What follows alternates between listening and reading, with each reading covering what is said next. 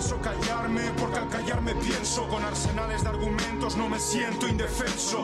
La voz nos encierra, idiotas que queréis. Esto no es otra guerra con la que se forra el rey. No aceptes que sea legal que nos saquen millones e ilegalicen hasta llamar los ladrones. Este himno es por quienes estáis conmigo y salís a las calles sin ser pueblo dormido, porque han jodido al colectivo. Pablo Hasél, el rapero español, fue detenido hace justo un año, el 16 de febrero del 2021, acusado y condenado por enaltecimiento al terrorismo, injurias a la monarquía y a instituciones estatales, además de delitos como agresiones y amenazas.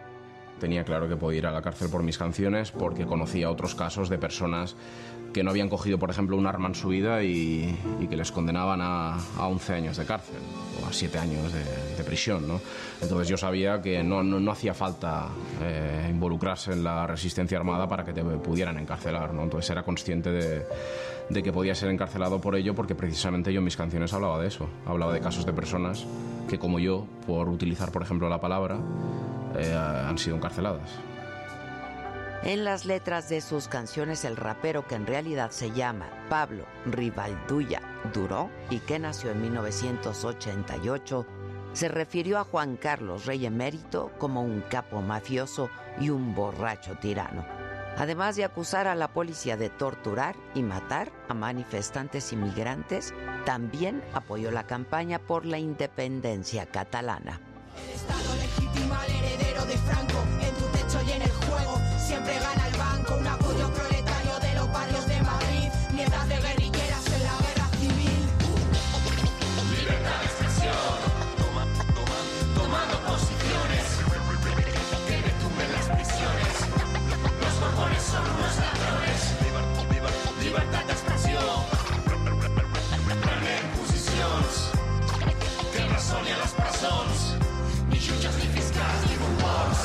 A los pobres, no la infanta Cristina.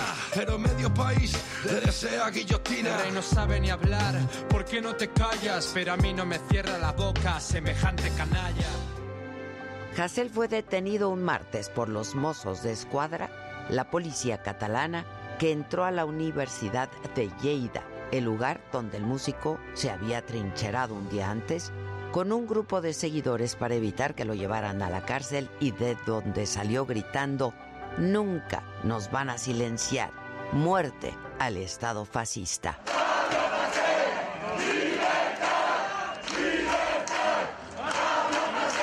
Por ser una cuarta condena, los jueces ordenaron su ingreso a prisión durante nueve meses por las letras de sus canciones y mensajes en Twitter atacando a la corona y a la policía. Su detención desató una ola de protestas violentas en Madrid, Barcelona, Valencia y Pamplona, entre otras ciudades, para exigir su liberación.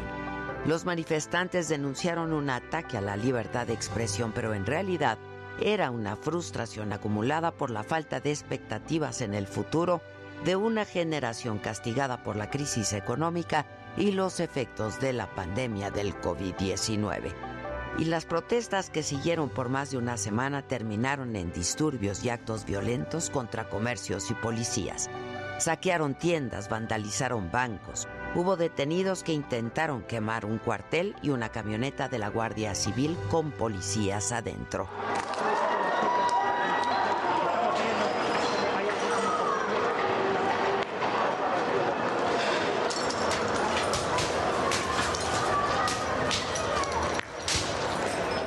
La gota que derramó el vaso fue la captura del cantante, pero los jóvenes pedían reivindicar otras demandas sociales como regular los precios de las rentas, la creciente pobreza y los recortes de derechos y libertades. Había muchas cosas detrás y mucha rabia contenida por la falta de trabajo, la poca esperanza en el futuro y la persecución policíaca que los jóvenes habían sufrido en la pandemia. El presidente del gobierno español, Pedro Sánchez, dijo, no hay causa, ni lugar, ni situación que pueda justificar el uso de la violencia. Todos los derechos tienen límites, advirtió Carmen Calvo, vicepresidenta del gobierno. El caso de Pablo Hasél, la persona de más alto perfil en ser encarcelada por un delito de expresión en España, desató controversia Amnistía Internacional consideró su detención como una terrible noticia y más de 200 artistas, entre ellos el director de cine Pedro Almodóvar y el actor Javier Bardem, firmaron una petición contra su sentencia que no fue revocada. La audiencia española recordó que en el 2011 fue condenado porque la libertad de expresión no amparaba el discurso de odio que el rapero promovía. En el 2014 se le impuso una pena de dos años de cárcel por considerar que hacía apología del terrorismo al mencionar a ETA, los grupos de resistencia antifascista primero de octubre y a Al Qaeda en sus canciones y redes sociales. Creo que es muy importante que interioricemos que todas y todos podemos ser detenidos por, por, decir la verdad, por decir, por ejemplo, que la monarquía son unos ladrones, unos parásitos, unos mafiosos que, que venden armas a países que financian y ayudan al Estado Islámico como Arabia Saudí. Pues por decir una verdad como esta, podemos ser imputados y condenados a prisión. En 2017 un juzgado lo multó por los versos de uno de sus temas donde decía al alcalde, Ángel malnacido, te mereces un tiro, te apuñalaré, me has arruinado, te arrancaré la piel a tiras. Pablo Acel ha sido considerado un héroe por unos y por otros como un individuo violento y misógino que atenta contra la dignidad, el derecho a la seguridad y a la integridad corporal de otras personas. Y siempre, siempre es importante recordar que ningún discurso de odio debe tener cabida en el mundo. Vuestra política asesina combatimos. Sois vosotros quienes enaltecéis terrorismo.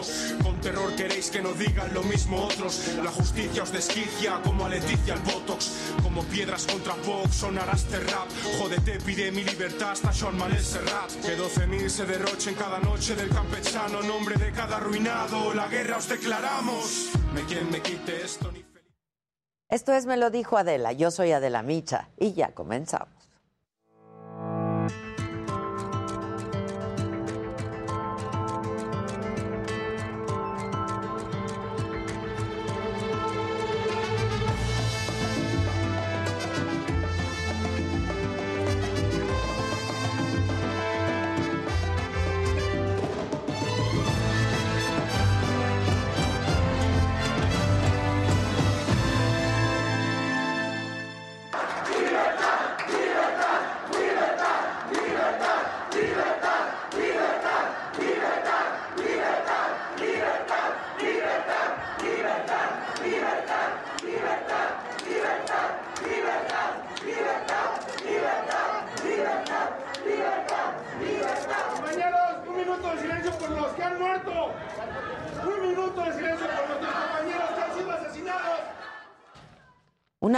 Protesta inédita. Periodistas que cubren la Cámara de Diputados protestaron contra las agresiones y los asesinatos de nuestros colegas compañeros. Además, le dieron la espalda a los legisladores de Morena y exigieron seguridad para hacer su trabajo, que es informar.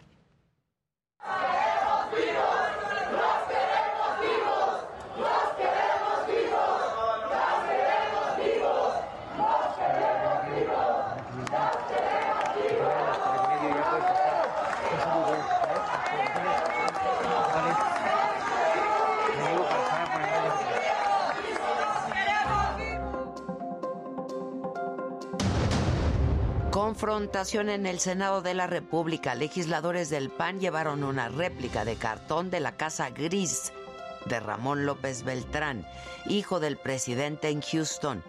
Ustedes tienen su casa gris y no son capaces de abordar este tema.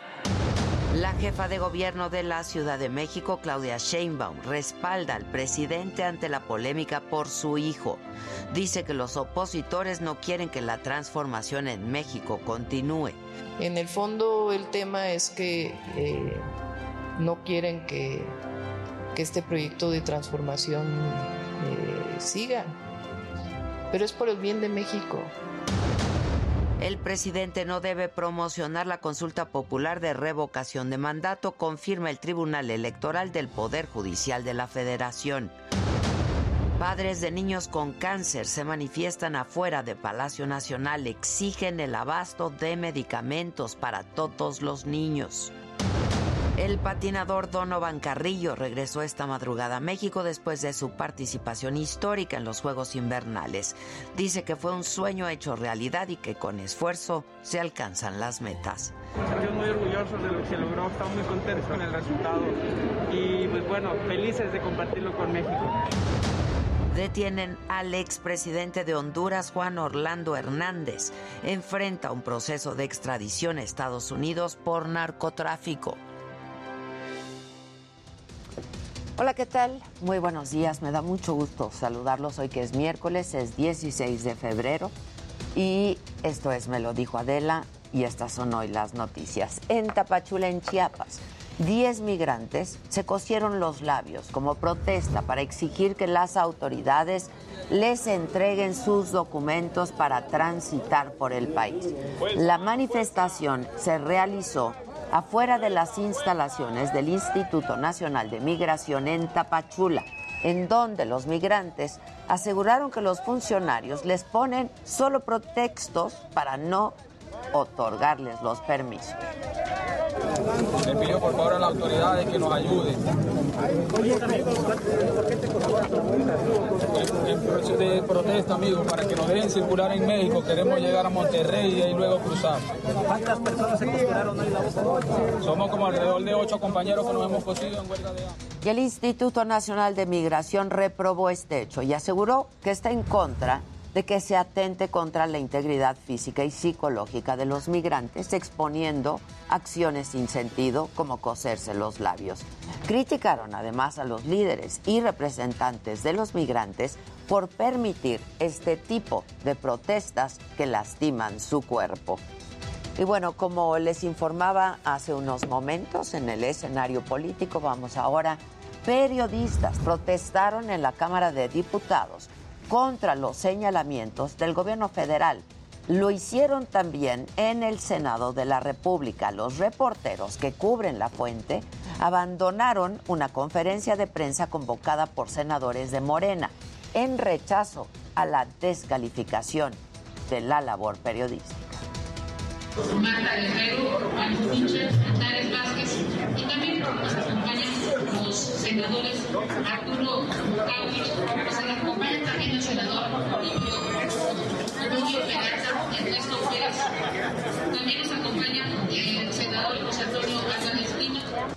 Y bueno, el tema del presunto conflicto de interés de José Ramón López Beltrán, hijo del presidente, provoca una confrontación entre los senadores de Morena y de la oposición. Y la crónica es de mi compañera Verónica Macías.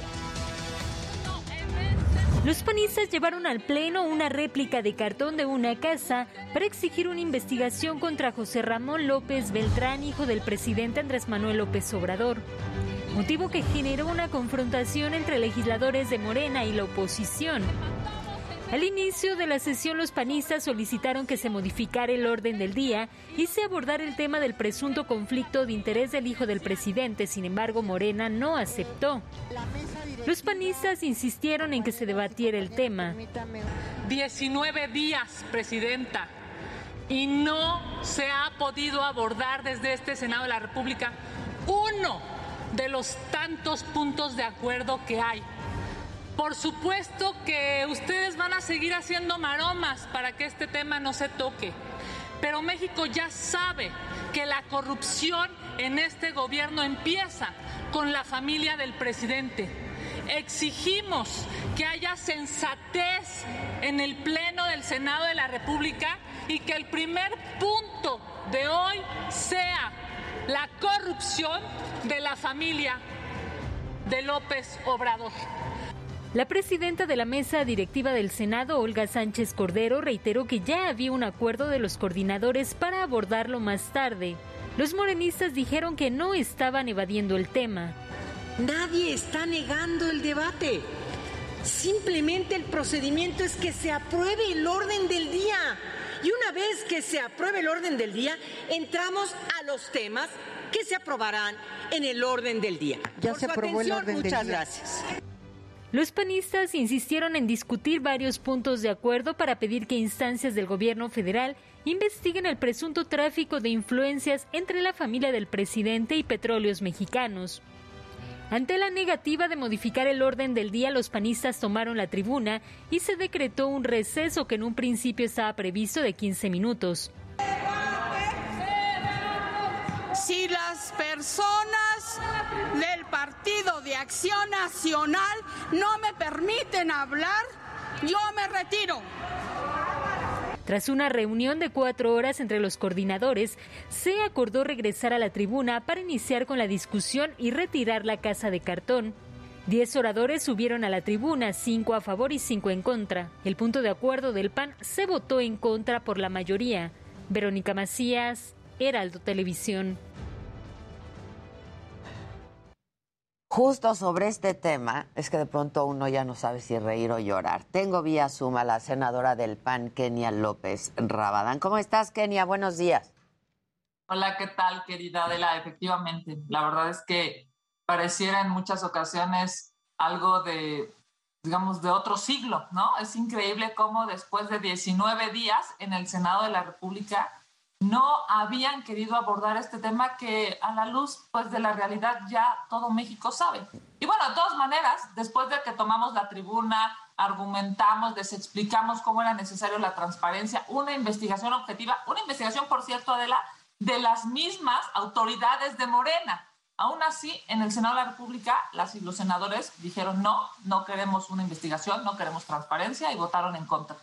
¿Cómo surge la idea, Kenia, de llevar la réplica de la Casa Gris? Me imagino que tú tuviste algo que ver por ahí. Por aquello de la creatividad. A ver. Te lo cuento, estaba yo viendo la sesión por pantalla, ¿no? Estaba, la sesión de la semana pasada la estaba viendo yo en el canal del Congreso y la verdad es que dije, es increíble que no quieran discutir este tema. Dije, bueno, si, si si llevando la casa no quieren discutir, ¿no? Eh, digamos, vamos a hacer el último gran esfuerzo. Y entonces desde la semana pasada mandamos a hacer esta casa. Yo mido 1,80, ¿no? Digamos con zapatos, mido 1,80. Este, y les dije, nada más, por favor, necesito que la casa sea de mi estatura. Claro, ¿no? Para que podamos Es que yo estaba viendo la sesión por, por tele, digamos, por el canal, y dije, necesitamos una casa suficientemente grande para que pueda eh, comunicarse. Y la realidad es que se logró, eh, me decía un, coordinador de otro grupo parlamentario, es que es una genialidad. Y le dije, a ver, es que es increíble que todos hablen, todo el mundo hable de la casa de Houston y de la corrupción, menos el Senado, porque el Senado quiere seguir ocultando la verdad. De hecho, la intervención dice, pues no pueden ocultar el sol con un dedo. La realidad es que México hoy está exigiendo transparencia. Y bueno, pues este, así se dio, ¿no? Este, logramos meter la casa, además este, logramos que se pudiera parar, en fin, ya sabes. Hasta con alberca y todo. Con alberca, bueno, la alberca la tuvimos que ocupar para eh, tratar de detener el discurso de una compañera, porque pareciera pues que, a ver, yo entiendo que lamentablemente ellos tienen que defender al gobierno, pues es su papel, son senadores y senadoras del partido en el poder lo que no entiendo es por qué no quieren debatir, Adela. ¿Por qué no dar posiciones y cada quien que fije las suyas y que México se, se entere y tome su propia decisión de a quién creerle y a quién no creerle? Pero ¿cuál sería el debate en medio de todo esto de la, de la casa? Este, eh, no debiera ser motivo de debate, sino de investigación y de explicación. Vamos, ¿qué le debaten a la casa? A ver, justo es lo que pedíamos, ¿sabes? O sea, lo que pedíamos es, es más, incluso en alguna argumentación, porque fueron muchísimas, en realidad, este, digamos, todos los partidos supieron a posicionar, pero lo que nosotros decíamos es que las instancias, que la fiscalía, que la UIF, que la función pública investiguen. Es lo único que nosotros queríamos. Y aún así, el partido en el gobierno, el partido de Morena y sus aliados dijeron, no, no queremos una investigación. Eh, eso es, ese es el problema, que no tendría que ser punto de debate, la verdad, tendría que ser casi ah. casi en automático, ¿no? Que se investigue. El presidente siempre dice el que nada debe, nada teme, pues que se investigue esto que surge de una investigación periodística, ¿no? Y a ver, además, en estricto sentido, las instancias gubernamentales tienen que investigar. O sea, más allá de si el Senado dice que lo hagan o no, las instancias deben de investigar porque además son delitos que lastiman a la sociedad. O sea, no son delitos que tengan que ser presentados por una denuncia. De cualquier manera, ya fuimos a denunciar a la fiscalía, pero aún así, sin denuncia, la propia autoridad, porque estás hablando de tráfico de influencias, estás hablando de cohecho, digamos, es claro que, y lo dice la ley, esos delitos ni siquiera requieren denuncia. La propia autoridad investiga. Lo que es, digamos, inaceptable en términos éticos y en términos, digamos, de, política, es que la gente de Morena no quiera investigar, o sea, no quiera que se solicite una investigación, porque claramente, Adela, entre más explican, más enredan. Entre más sale el presidente o el hijo o la nuera, más se enredan, porque hay un claro conflicto de intereses. No puede ser que mientras los mexicanos estaban buscando oxígeno o hospitales o medicinas, pues la familia del presidente nadaba en una alberca gigante. No puede ser que mientras se generaron cuatro millones de nuevos pobres en este país, Adela, la familia del presidente pues veía la tele en una pantalla gigante y vivía en una mansión. Eso es lo que está terrible. A mí me parece que lo que está terrible es un posible conflicto de interés, ¿no? Eso es lo que habría que investigar en realidad. Porque además es ilegal. el, ¿Por qué está tan enojado el presidente, Adela? ¿Por qué lo ves desencajado fuera de sí? Bueno, la carta que mandó ayer al INAI, tú la lees y todo lo que dice es ilegal. todo lo que está solicitando va en contra de la ley. Y la pregunta es, ¿por qué el presidente de la República es capaz de hacer una carta y pedirle al INAI que viole la ley para que le diga cuánto gana Loret de Mola? Que además el INAI respondió diciendo no nos corresponde a nosotros hacer esa investigación, ¿no? O sea, como... Es ilegal. Ventanilla equivocada, ¿no? Oye, Monreal, ¿cómo viste a Monreal? Porque Monreal primero, bueno, después de todo esto dijo, vamos a debatirlo, quiten la casa, ¿no? Vamos a debatirlo. Este, ¿Cómo viste a, a Monreal en ese sentido? Porque al final, este, pues no fue aprobado que se discutiera, ¿no? Yo, te quiero decir, este, como morenista, ¿no? como coordinador de la bancada del gobierno, pues aguantó el tema 19 días. O sea, si, me dijeran el señor hizo su chamba, pues sí la hizo, ¿no? Durante 19 días hizo que este tema no se tocara en el Senado de la República. Trabajando para Morena lo hace bastante bien. Evidentemente ya ayer era imposible no hablar de este tema. Por eso les llevamos la Casa de Houston al Senado porque si no querían escuchar, no querían ver sobre la casa y sobre el tráfico de influencias y sobre la corrupción, pues para eso se hizo necesario hacer una casa y llevárselas a la Cámara Alta de este país.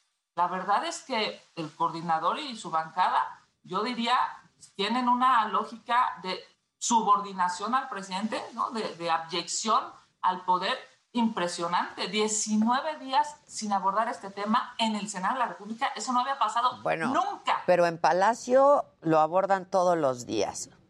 Todos los días abordan este tema. ¿Cómo ves el manejo de crisis desde Palacio Nacional? Porque pareciera que al presidente le está saliendo bien. Es un gran comunicador, lo hemos dicho muchas veces. Yo te diría, me parece que esta es, eh, digamos, el tema de la corrupción es justo su centro de flotación. Y cuando le dan en el centro de flotación, cuando hay una investigación objetiva, clara, además transparente, de mexicanos eh, contra la corrupción, lo que hace es un análisis objetivo de, pues, de los contratos de Pemex, de la familia del presidente y evidencia, digamos, deja claro que hay corrupción adentro de la familia del presidente. Y por eso es que yo diría, el presidente está muy enojado.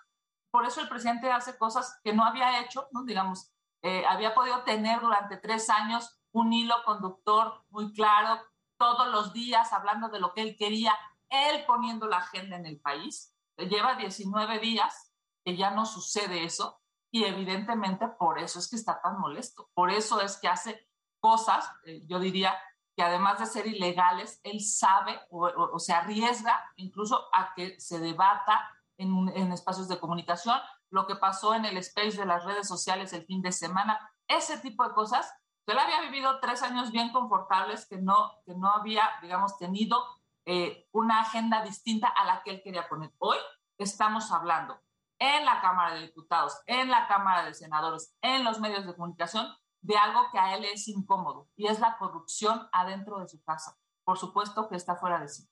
Oye, este está muy intenso, ¿no? Yo, yo creo que eh, así se siente el ambiente no solamente dentro del círculo político, sino en general, muy polarizado, mucho debate, ¿no? Alguien platicaba ayer aquí en este programa que Carlos entró, Carlos Loret entró a un restaurante y todos le aplaudían, este, pero yo imaginaba a Carlos Loret entrando a otro tipo de restaurante donde no ocurriría lo mismo. Pero también percibo mucho ruido y mucha estridencia de las partes ¿Coincides? Hay mucha estridencia. Totalmente, totalmente. Y a ver, ¿cuál es el tema? Es que se ha polarizado al país, Adela, desde el propio gobierno. A ver, esta estigmatización que hace el presidente de la República entre fifís y no fifís es terrible porque todos somos mexicanos. No puede haber una, digamos, una separación de seres humanos desde el gobierno, no debería porque entonces lo que pasa es que de manera natural los seres humanos queremos ubicarnos en uno u en otro espacio. Y eso es terrible porque un gobernante lo que tendría que hacer es unir al pueblo, unir a los ciudadanos, unir a quienes pagan impuestos, unir a los adolescentes para un México mejor. ¿Por qué está tan dividido este país? Lamentablemente porque la división se hizo desde la tribuna presidencial. Ahora, sí, evidentemente nos toca a todos reconciliar. Lo que sucede, digamos, en términos reales es que en medio de un tema que le da en el centro de flotación al presidente, como es el tema de la corrupción adentro de su familia, pues la oposición, porque ayer, por ejemplo, toda la oposición votamos unida, me refiero a PAN, PRD, PRI, Movimiento Ciudadano y los eh, senadores independientes, todos votamos unidos para que se investigara. Claramente, pues la oposición necesita dejar claro que el discurso del presidente Adela es un discurso hipócrita, porque no es real, porque este discurso de solamente necesitamos un par de zapatos para vivir, pues es terrible que a su propia familia nunca le quedó claro, porque no solamente no necesitaron un par de zapatos, necesitaron una mansión en Houston, necesitaron una alberca gigante, me parece que eso no lo puede hacer Adela el 99% de los mexicanos nunca lo podrá hacer en toda su vida. Entonces, obviamente, esta polarización, digamos, hoy está más marcada que nunca, pero también es cierto que el presidente está bajando en las encuestas. O sea, este presidente que era genial comunicando, está bajando las encuestas y yo creo que también en eso estriba su enojo, su desesperación, su molestia. Porque va a haber 30 millones de mexicanos si le creyeron el discurso de la honestidad. Sí le creyeron que iba a hacer un país más seguro. Además, sí le creyeron que iba a haber más empleos. Y la verdad es que no hay dinero en el bolsillo de los mexicanos. Estamos viviendo el país más inseguro en la historia de México desde que tenemos indicadores. Claramente hoy no hay una posibilidad real de ejercer tu derecho a la salud. Sigue sin haber eh, vacunas para los menores de 15 años. Entonces, entre lo que dijo y lo que hace, pues hay una diferencia brutal. Y peor aún, en este tema de la corrupción que él, pues digamos, abanderaba desde hace 20 años. Es el corazón, es el corazón de su proyecto de nación, ¿no? Y le da en su corazón que su familia, ¿no? eso es yo creo que por eso está tan, digamos, tan... Pero sí, yo, yo, yo, yo percibo mucha estridencia y veo mucha estridencia por todos lados, ¿no? La verdad. Este, ¿Qué opinión eh, te, te, merece, ya que estoy hablando contigo como panista, que Ricardo Anaya no se haya presentado en la audiencia que tenía el lunes en el reclusorio? a ver, muchísimos opinadores decían, ¿no? si se presenta lo van a detener. Y seguimos justamente en esta lógica de polarización. A ver, es un perseguido político, Adela. Es claro que es un perseguido político. ¿Por qué?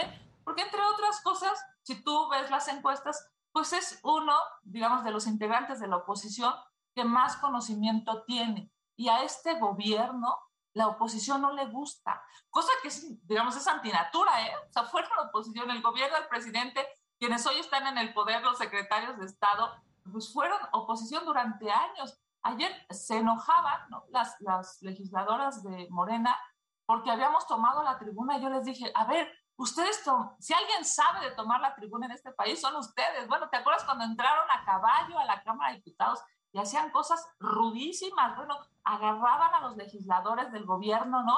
Y los, y los, incluso los increpaban físicamente. Pero eso, ahora que son gobierno, no les gusta. Y no les gusta la oposición. Evidentemente, Ricardo Anaya es un perseguido político. Y yo diría, pues, claramente no tiene ninguna intención de llegar a que lo aprendan, porque además, para este discurso, ¿no? En donde pues hoy la gente se está dando cuenta de la hipocresía del gobierno, lo que necesitamos, y te lo digo, digamos, como oposición, lo que necesitamos es en este momento que se investigue la Casa de Houston y no otros temas que, como, la, como la, el tema de España y demás, que tratan de ser como cortinas de humo ante una realidad lastimosa y es en el gobierno se están enriqueciendo de manera brutal gracias a los contratos del el erario gracias a los contratos de los impuestos que pagan los mexicanos. Kenia, pues como siempre me da gusto hablar contigo, este, y lo seguiremos haciendo, ¿no? Porque siempre hay mucho de qué hablar. Por lo pronto, te agradezco muchísimo, Kenia López Rabadán, vicecoordinadora del PAN en el Senado. Muchas gracias, Kenia. Un abrazo. Muchas gracias. Gracias. Un abrazo gracias. a Maca, a Daniel, un abrazo a toda la Aquí andamos todos. Muchas gracias. Gracias. Vamos a hacer una pausa y regresamos con deportes, espectáculos, tecnología, macabrón y mucho más esta mañana. Quien me lo dijo, de la noche. digo.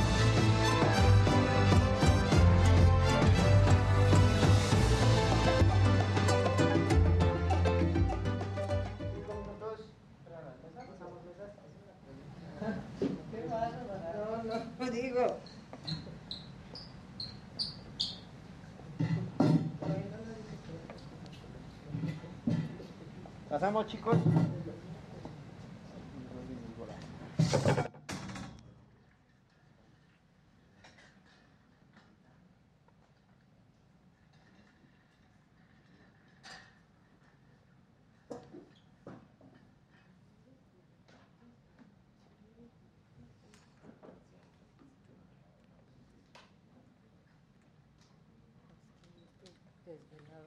¿Culpa? ¿De Ciro? Estoy muy a disgusto. Yo también. Ay, está, ahora esto está muy chaparro. Yo fue lo mismo que le dije al Alex. No, pero ve esto. Sí, Sí. sube. Ay, ay, ay. A mí me duele todo también. No, no, pero güey, esto. O sea, no puede ser que me duela esto. Ah, sí, pues sí. ¿Qué onda? ¿Cómo estamos? Mira, manita. ¿Cómo están? Ve Muy mi gatito, qué bien cuidado viene. Ahí escondidito. Está muy bonito tu gatito. Buenos días. ¿Qué dice banda? A ver, ¿qué dice el público? ¿Qué dice? ¿Cómo andan? Yo estoy Muy bien, desvelada, muy cansada. Decepcionada. Yo también. Decepcionada, ¿eh? ¿Tú también estás desvelado? Yo porque me, me quedé cubriendo la, la nota de la que platicamos. Ah, Ay, sí. Cubriéndola para dónde. Pues para Buenos días, lado, Rocío. Ah. Hola, Rocío, buenos Es que días. con eso jugaron, ¿sabes? Ya sabíamos. Exacto. ¿Qué tal? ¿Qué tanto ya sabíamos que A mí me lo decían. charada. Es Ese una no charada. es- no es No, lo nada, no es nada, es un eso. poco a Kenia. Es Una una charada. gran política y gran mujer. Una A mí me cae re bien Sí. Kenia, la Yo verdad. A mí también. No, eh, pues yo la Ay, vi 63 mil y dije, me Yo quedé con también. la mañanera, caramba. Qué charada. Es una charada. Sí, es una charada. Sí. Estoy de acuerdo conmigo. Sí. Estoy de acuerdo conmigo. Ah. Adela, te mando un besote. Se te quiere muchísimo, dice Easy. Hay que mandar a la columna. Ah, sí. Buen día.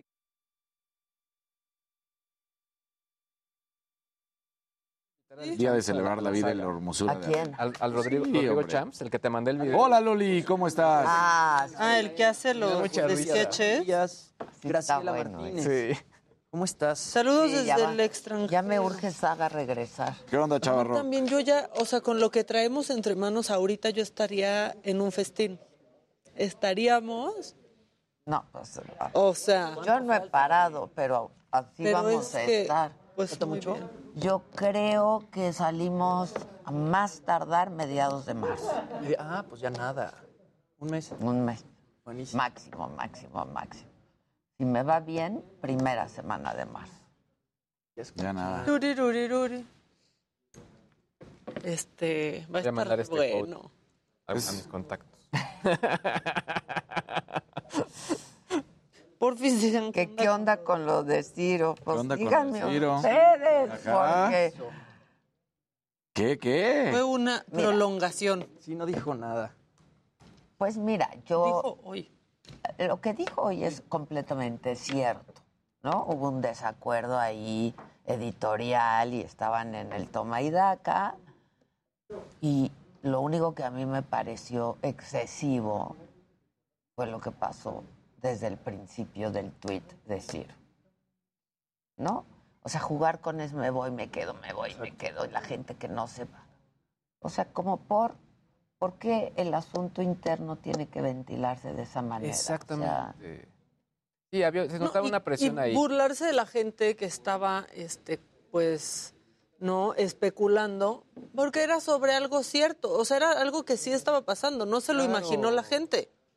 No, estaba pasando y él lo confirma hoy diciendo había un desacuerdo editorial. Y además también la gente está preocupada, como dice Maca, por los comunicadores. No, pero además ya estaban diciendo que si no le dejaban, que qué bueno que se va, que no sé qué. Genaro Villamil. Y Genaro Villamil tuiteando Sí. que ya se fue, ¿no? Que era el último. Luego López Dóriga.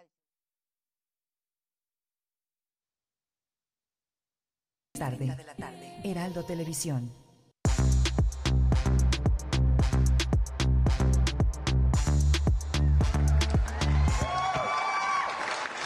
Buenos días a todos. Buenas. ¿Cómo les va? Muy bien, muy bien. Qué bueno, muchachos, qué bueno. ¿Con quién empezamos? A ver, vamos a la información de por... Ah, el macabrón. Macabrón. Están calladitos hasta que tú dices. Mira, a mí la cabina no me importa, que pongan lo Pues que no, quieran, Pues no. que va. Pero esperen a escucharme para que entonces pues podamos seguir el, la estructura. La estructura. Y el contenido. Pero bueno, ya vistieron el programa. La crinolina del macabrón viene. ¿Por qué Dios me hizo así? Dice este niño. ¿Por qué Dios me hizo así? ¿Cómo te hizo? Así, huevón. ¿Cómo te hizo? Así, huevón. Está desesperado y quiere una explicación de Dios. Yo, yo también la quiero de muchos temas, niño. A ver, contesten. A ver, ¿por qué Dios me hizo así? Está padrísimo ese niño. A ver otra vez. Viene. ¿Por qué Dios me hizo así? ¿Cómo te hizo? Así, huevón. ¿Por qué Dios me hizo así? ¿Cómo te hizo? Así, aparte yo, en serio, siento mucho por él porque se ve que está haciendo la tarea. Sí. Y eso es algo sufriendo. Hacer la tarea. Sí, ya, ya. No debería de existir hacer tarea. Es muy de otro siglo la tarea. Ya fuiste a la escuela mediodía, Exacto. ya. Yo siempre fui una avanzada a mi época, nunca la hacía. esto ya no se va a usar. En un momento esto ya no, se No va a usar. debería, la verdad. Pues países Escandinavos no tienen. Pues claro que no. Pues Claro que ya no. fuiste a la escuela a mediodía. Y luego te quedas a veces más para hacer algún Ah, tipo de sí, deporte. claro. El after school. El after el school. after school. ejercicios que que se que vivió. El niño, el que levantaba la mano y maestra, no nos va a dejar más tarea. No nos va a Graben esto. tarea. El baldor me encantaba. Graben esto para los hijos de Luis G.I.G. La tarea ya no. Ya se Está bien, estuvo. está bien. No, no, está muy No nos va a revisar la difícil. Maestra, nos va a revisar la tarea. Exacto. No, no. De veras ya no debería de existir. Los niños tienen que tener otras actividades distintas a estar Haciendo ahí espirales. escuela. Sí, lléname esta plana, no. El pastito. El pastito. Bueno, Bueno, otra este, rapidito. No sé si ustedes hayan amanecido con hambre, pero ellos sí. Y no, no, no, no hablo de los de la mañanera que les pasan la pregunta. No, no, no. Hablo de estos gatitos. No se confundan, compañeros. Ah. Wow. No, pero es un ataque. Ve, Y esas uñitas duelen Qué cañón. Pero van a lo que Y van. aquella. Ella está terminando de prepararla, ¿no? La niña. Y dice, pues ya. Ay, está Ya se subieron, pues ya. Ay, le está costando trabajo. Sí, él ya no le va a tocar nada. logró. Pobrecito. Así estoy yo con mis cinco perros. Así te vi yo. Ah, con sí la te vi ayer en. Instagram. Está padrísima, vea la Ayer foto. estaban bien portados. O eso parecía. Sí, en la foto. hay ratos en los que así está. Espero que no haya costado trabajo es- esa foto.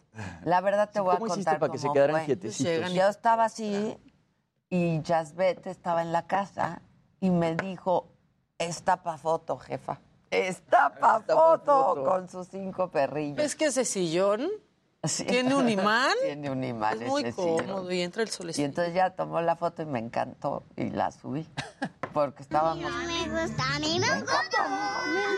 Así estábamos los, lo- lo- las cinco perras, incluyéndome y mi perro. Samantha creció. Está o sea, preciosa está preciosa Samantha. Samantha. Todas las perritos. Es que a Samantha hace mucho que no la veía, desde que creció. estaba así, mira. Sí. Así, Así, desde- como así, tías. como desde que estaba así, yo no veía a Samantha. Bueno, viene otra. Bueno, Google Maps, este, pues ha cachado a mucha gente, ¿no? Cuando captura ahí este, las calles y entonces, pues le tocó un accidente que se hizo viral y hasta música le pusieron a esto de Google Maps. Me encanta que pongan esa canción cuando alguien choca. Nunca se rindió entre estrellas de cartón. Perdí la ilusión. Eso, ¿cómo puede pasar eso? Eso es padrísimo. Y de pronto. ¡Ah! Está increíble. El destino. El destino, el destino. El que sigue, por favor. Ay, lo que quieras, Jerry. Es la ruleta. La ruleta. Viene. Ade, muy buenos días. Buenos ¿Cómo estás? días, Qué guapa, Ade. que te mandó saludos Kenia. Sí, sí. Es que la conozco, colaboramos mucho tiempo. Ajá, sí, se conoce. Es gran, gran persona, muy A mí me cae muy bien, la verdad. Política es muy buena. A mí me cae muy, muy bien. Exactamente. Luigi, Maquita, ¿cómo Buen estás? día. ¿Qué onda? El nuevo héroe nacional llegó a nuestro país. Ya llegó. Ya, llegó, Donovan Carrillo, todo el mundo lo aplaudió, lo fueron a recibir al, al aeropuerto y toda la gente volteada al 100% con Donovan y esperemos, lo hemos dicho aquí, que empiecen a, a llegar los patrocinadores y que lo busquen, él ya lo dijo. Acuérdense, la pista de patinaje. Exacto. Donovan. O, Donovan. o Donavan, o como quiera. meta. como La quieran. de San Jerónimo, quieran, que la- ya la cambien. Sí, que le hagan un... Oye, sería buenísimo. Y estas fueron las palabras de Donovan. Viene. Aprendizaje que me deja mi participación en Beijing es muchísimo.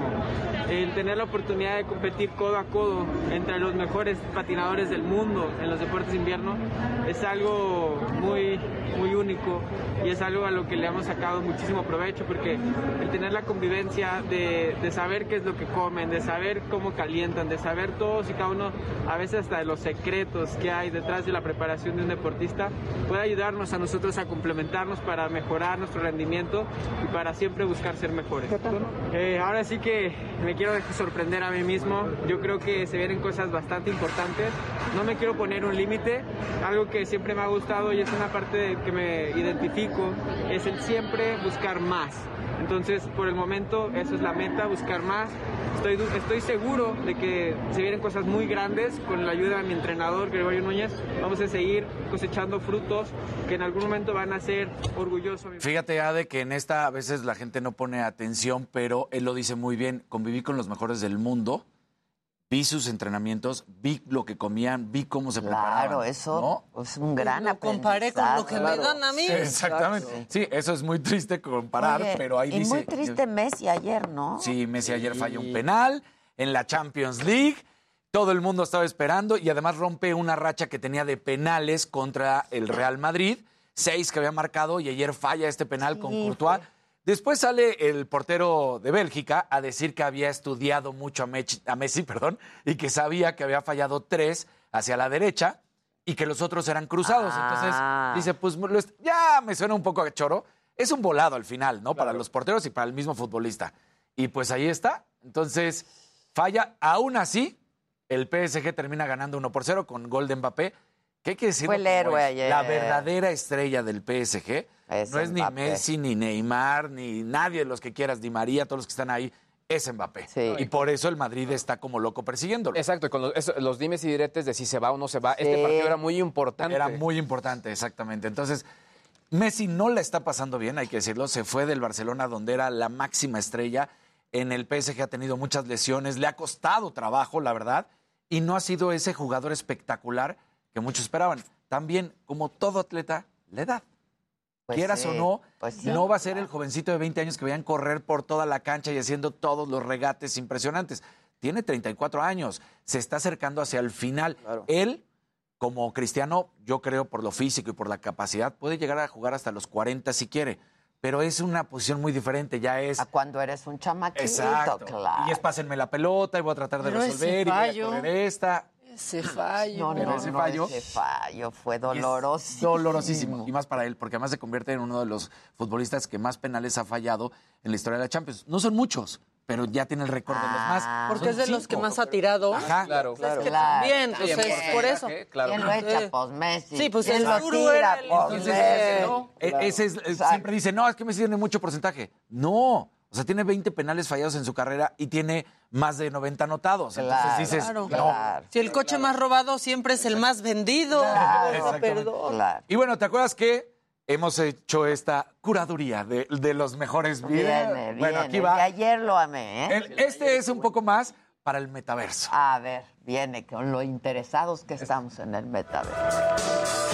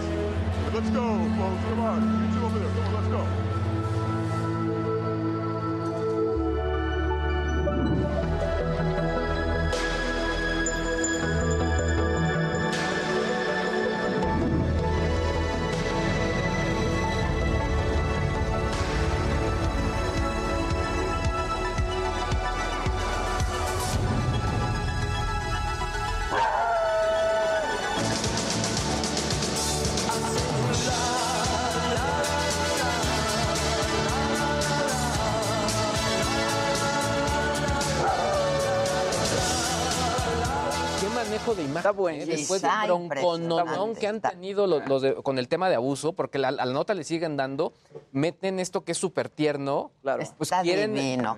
Pues ya que estamos el contigo. señor Luis. El que sigue, Luis, por favor. El que sigue, por favor. El gol ahí. La que sigue, por favor.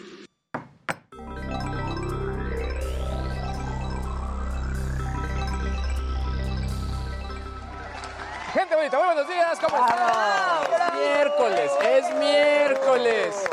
¿Qué día es hoy, Luis? Miércoles, porque ayer me estaba adelantando. Pensé que era jueves, pero no. Es miércoles, es miércoles. A ver, hemos hablado de los distintos equipos. De hecho, la gente me dice, oye, tus tres teléfonos no son dos teléfonos. Y bueno, en este momento les presento otro más. Wow. Este es el Oppo Find N, que es la competencia directa de este, que es el, eh, Galaxy Fold 3. Esta es la tercera generación para Samsung, la primera generación para Oppo. Oppo, compañía de culto en varios eh, pues, países, en México llega por segunda ocasión. Pero la parte interesante, si lo ven, es que este casi no se le nota el doblez. No, es justo Es lo, lo que, que te iba a decir, viendo. se le nota menos, que a tu A- Samsung. aquí al Samsung sí se le nota muchísimo. Ahora, punto importante, en cuanto a potencia, son casi idénticos. Sí es más pequeño, exactamente, pero dicen que está pensado pues para que cuando le esté doblado, sí se pueda trabajar como un equipo normal. Sí, le- sí me han mencionado, y de hecho lo han dicho, chiquito pero rinconero.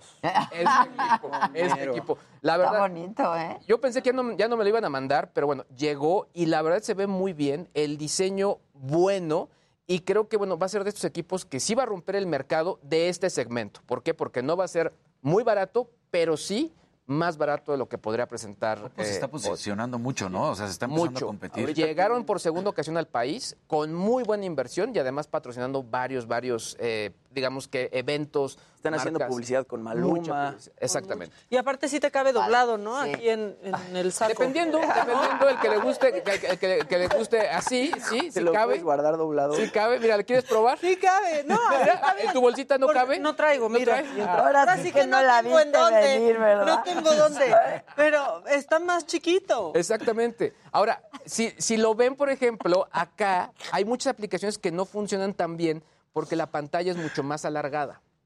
Ah. Y esta es una pantalla, en cuanto está doblado, mucho más convencional. Queda como un iPhone chico, ¿no? Queda como un iPhone chico. sí, está bien bonito. Exactamente. La verdad es que es un, un equipo de estos que, que sí va a llamar la atención y sobre todo que le está poniendo el camino de manera interesante a otras compañías. ¿Cuánto le calculas al precio, Luis? ¿Por qué si dijiste que cuesta más o menos como 40, no? 40. Este va a estar llegando como en 30, 35. Oye, y este no tiene problema, ¿no? De, de utilizar Android y todo, Google. No, los sin ningún Google, problema. porque- Ahora, ¿saben que sí trae el de Samsung que sí es contra agua? De hecho, lo- eh, ahí hicimos varios demos donde se puede no mojar, regadera, etcétera. Este no, este no tiene ningún tipo de certificación. La batería sí le dura un poquito más, básicamente eh, se adapta para una jornada normal, pero bueno, creo que esta es la, la muestra de lo que está ocurriendo en cuanto a las tendencias y la verdad se los dije y esto para mí es la parte más importante en cuanto a... Ahora, ¿crees que Apple se sume pronto a hacer algo así? Yo creo que no muy pronto, honestamente. No pareciera, Sí, ¿no? Como no, que ya no lo quieren. sacado. Honestamente, y viendo lo que han presentado y los rumores, creo que se va a meter mucho más por lo que puede vender en cuanto a contenido en, el- en todo el tema del metaverso y con el tema de VR y, y estos eh, lentes y, y sensores que en este tipo de pantallas, honestamente. Ya. Y uno- una, una otra nada más para, para cerrar este, este bloque. eh, Coinbase, una compañía eh, norteamericana, anunció que está en una campaña importante, un proyecto beta, para que los migrantes en Estados Unidos, mexicanos, puedan mandar al país remesas a través de criptomonedas. Eh, la gente que esté en México también tiene que tener una cuenta de Coinbase y si ellos deciden, la cambian inmediatamente en pesos o eh, se la pueden quedar para que se quede ahí en criptos. Está bien interesante porque, Ah, bueno, ¿eh? porque pues básicamente fue lo que propuso Nayib Bukele en El Salvador. En El Salvador. Eh, sí. Es básicamente el mismo modelo, nada más que aquí es un tercero el que está proponiendo esto. Sí están mencionando que no van a cobrar comisión hasta el- durante el mes de marzo. Posteriormente no mencionan la comisión exacta, pero sí dicen que sus comisiones versus otros sistemas de pago serán menores.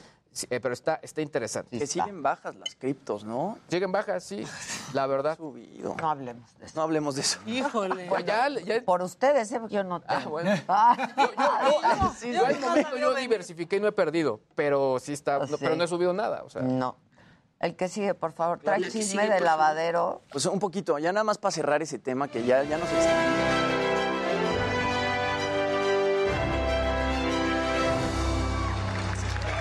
Días, gente querida. Buenos días, Luisito. Buenos días, Maquita. Buenos días, mi A de bonita. Mi niño bonito. Querido Casarín. Bueno, Eh, pues Belinda ya rompió el silencio sobre su separación con Cristian Nodal. Fue la noche de ayer que publicó un comunicado en su cuenta de Instagram que dice, Beli fans, quiero agradecer todo el amor y apoyo incondicional que siempre me han demostrado. Estos días han sido difíciles. Ustedes más que nadie saben que soy una persona introvertida porque trato de cuidar mi corazón, pero inevitablemente me duele y mucho. Les pido que nuestra energía sea amor y respeto hacia los demás. Empiezo una nueva etapa en mi vida concentrándome en estar bien, tanto espiritual como profesionalmente. Cierro este ciclo aprendiendo que el día que una mujer pueda no amar con su debilidad, sino con su fuerza, no escapar de sí misma, sino encontrarse, no humillarse, sino afirmarse, ese día el amor será para ella como para el hombre fuente de vida.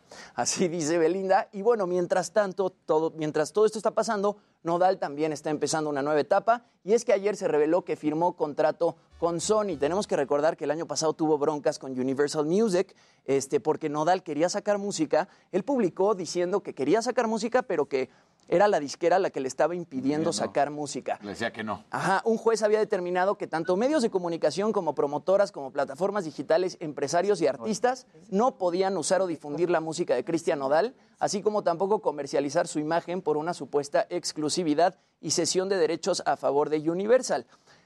Como lo sea? comenté ahorita, como lo comenté ahorita, en algún momento Cristian Nodal sacó una rola que se llama Sinvergüenza, eh, sin el permiso de Universal Music, y también estaba metiendo en broncas a Belinda porque Belinda produjo ese videoclip. Entonces, de todas maneras, eh, Nodal logró revertir toda esta situación en noviembre del año pasado, pero ahora ya firma contrato con Universal Music. Ese es el video que, que produjo Belinda. Y bueno, ahora pues unas puertas se cierran para Nodal, pero otras se están abriendo Y por lo menos bien en el guapo, tema ¿eh? musical. Belinda Es lo no que le deben nada. decir. La verdad, junto a Belinda, es otra persona desde que empezó a andar con Belinda. Le dejó buenas cosas. No, la Excepto los verdad. tatuajes, lo marcó, ¿eh? Sí, pero la neta es otra persona. Se ve muy diferente, se ve muy bien. Oigan, Y bueno. yo hablé con Belinda y sí Ah. está triste, ¿no? Pues, Pues, evidentemente. evidentemente. está triste, pero se va a enfocar en eso que luego dijo en el comunicado, ¿no? En No, y fue una relación corta, por pero fue una relación muy intensa. intensa. Sí, sí. sea, Mucho, ti- ¿Qué fueron? ¿Como dos Y años? otra vez, Pues, muy estridente, pura estridencia últimamente ahí. en- Ya se conocían, luego hicieron La Voz en 2020 y luego le dio el anillo en 2021, o sea, más o menos año y medio. Y No, pues sí duele. sí, sí. La verdad, duele. Y bueno, ayer el equipo legal del viudo de Alina Hutchins, que es esta directora de fotografía que murió en el set de filmación de la película Rust en octubre del año pasado, que pasó todo este tema con Alec Baldwin, presentó una demanda formal ya en contra del equipo de producción de la cinta, incluyendo a Alec Baldwin. Se les está acusando de incurrir en conductas imprudentes y bueno, de, de reducir costos de algunas formas pues poco profesionales, están solicitando una compensación por los daños ocasionados que tendrá que ser determinada en un juicio. Estas imágenes que vemos ahí en pantalla, pues básicamente es una recreación del momento en el que muere Aldina Hutchins eh, accidentalmente. Ahí se ve como Alec Baldwin dispara la pistola. Y bueno, según el abogado de la familia, eh, se incumplieron hasta 15 protocolos para mantener la seguridad en el set de grabación. Y bueno, Baldwin, lo que pasó fue que Baldwin recibió el, alma, el arma perdón, del primer asistente de dirección, que se llama Dave Halls, y no de un armero profesional. Entonces están yendo sobre de eso, que no había realmente un armero profesional en el set de grabación. Había una chava que se llama Hannah Gutiérrez Reed, pero ella realmente había trabajado en muy pocas producciones antes de trabajar en el set de filmación de Rust. Y hay otro video que también explica, y es otro video en 3D como el que vemos en pantalla, en el que sale cómo está la pistola, porque recordemos que Alec Baldwin dijo que él jamás jaló el Le había martillo, dado. que él había jalado el martillo y la pistola se había disparado automáticamente. Y en el otro video te explican que realmente él tuvo que haber jalado el gatillo ¿Para qué antes, luego él jaló el martillo y en el momento en el que soltó el gatillo, ahí fue cuando se disparó la pistola. Entonces... o sea, podría ser algo de. Si no disparó, pero por, como había jalado el gatillo y luego el martillo. Exacto, ahí exacto. Digo, de que fue un accidente, fue un accidente, pero ¿por qué había otra vez este, balas reales en el Claro, set de ese- filmación de eso la es el cuid de todo otra vez. Sí, porque es lo que nadie se esperaba. O sea, no Pues tenía que haber una bala. Sí. Bueno, vamos a hacer una pausa. Y regresamos, vamos a hablar con Miriam Martínez Vargas, ella es la esposa de Pedro Carrizales, el Mix, quien tiene ya más de 15, 16 días ya creo, contando hoy, que sigue desaparecido. Así es que no se vayan, volvemos y con mucho más en esta mañana. Hoy viene Javi Derma. Ya llegó, uh, no vive, ya con botox y todo. Volvemos. Eso.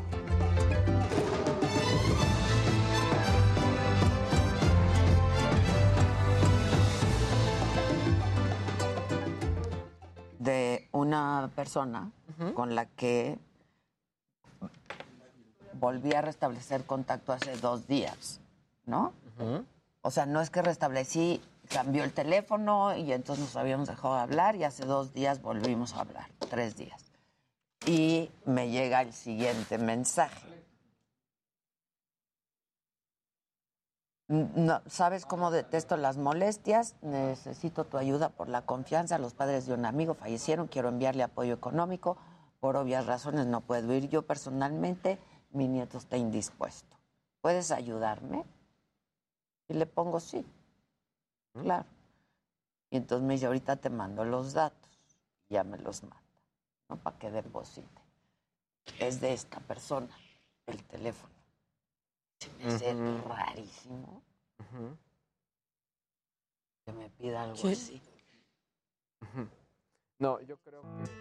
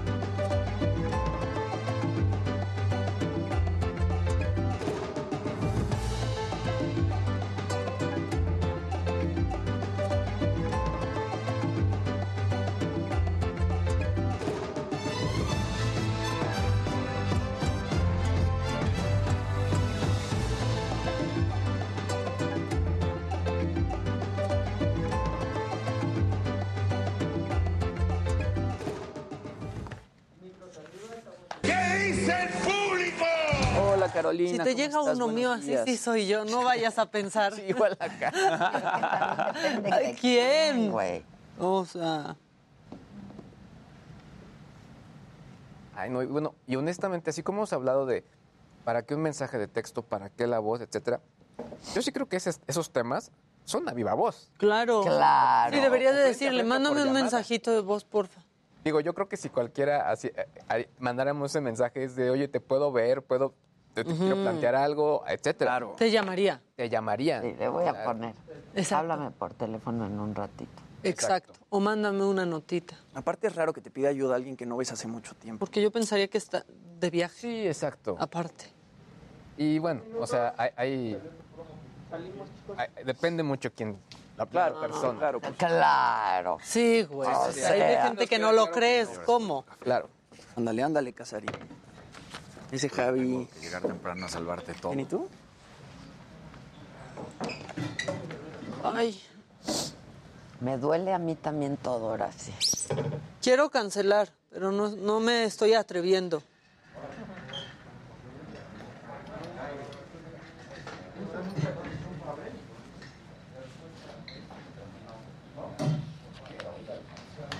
Ay, Arturito, fui a una cita médica y la verdad ya no pude, perdóname. Fui por un día y medio y fue una cita médica.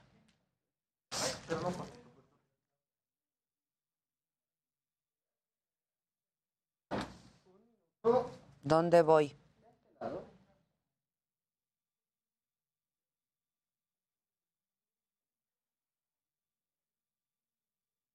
Hay una basurita ahí, ¿no? ¿O qué es? Ya está roto el piso. Puta madre. No, que aquí, para que no le quede de corro en la parte de arriba. Sí, que nada me quede de gorro. Pa' gorros los traigo con los míos. Ay, muchachos.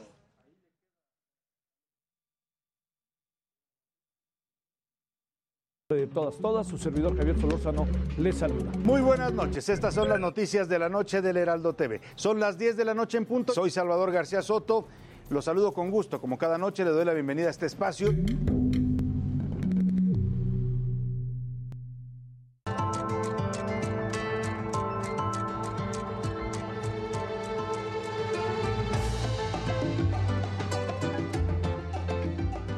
¿Qué tan inseguro es México?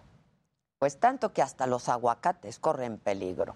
Y lo digo porque 24 horas antes del Super Bowl, Estados Unidos frenó la exportación de aguacates luego de que uno de sus agentes, que realizaba la labor de inspección en Uruapan, Michoacán, recibió una llamada de amenaza en su teléfono celular oficial. El gobernador de Michoacán, Alfredo Ramírez Bedoya, propuso ayer al gobierno estadounidense conformar un operativo de seguridad para reabrir el paso a esta industria que mueve cada año aproximadamente 3 mil millones de dólares solo en ese estado. Así lo digo. Estamos trabajando intensamente con la Embajada de los Estados Unidos, con el gobierno federal de México para pronto dar solución a la exportación del aguacate michoacano. No hay este, ninguna alarma. Ninguna alarma, dice el gobernador, pero lo cierto es que el anuncio del sábado llegó de forma muy abrupta. El Departamento de Agricultura de Estados Unidos suspendió y hasta nuevo aviso los envíos de aguacate michoacano y dijo que los reanudaría solo hasta garantizar la seguridad de sus inspectores. Luego de este anuncio del gobierno estadounidense, esto fue lo que dijo el presidente López Obrador la mañanera de este lunes. En todo esto hay también muchos intereses económicos, políticos, hay competencia, no quisieran que el aguacate mexicano no entrara a Estados Unidos o predominara. Luego de esta declaración del presidente, se llegó incluso a especular si esta medida podría tratarse de una especie de presión por parte del gobierno de Estados Unidos hacia México en el marco de la discusión de la reforma eléctrica que no ha sido bien recibida por el gobierno de Joe Biden. Y sobre esto hablamos con un especialista del tema, con Juan Carlos Anaya, director general del Grupo Consultor de Mercados Agrícolas, y esto fue lo que nos dijo. Son barreras no arancelarias que están tomando y como diciendo al gobierno mexicano, óyeme, este, a ti te puedo afectar con este producto, que es tu tercer producto exportador y muy importante eh, para el mercado mexicano, pero también eh, lo veo algo ilógico porque también afecta al consumidor de Estados Unidos, que está acostumbrado, porque el mayor consumo de aguacate en las, en las casas y en los restaurantes es de México. Por su parte, el gobernador de Michoacán reveló que la llamada de amenaza contra el agente estadounidense salió de un penal en Ecatepec, en el Estado de México, y agregó que hay un segundo conflicto. Se detectaron intentos de productores de Puebla de llevar aguacate de sus tierras a Estados Unidos a través de empaques de Michoacán.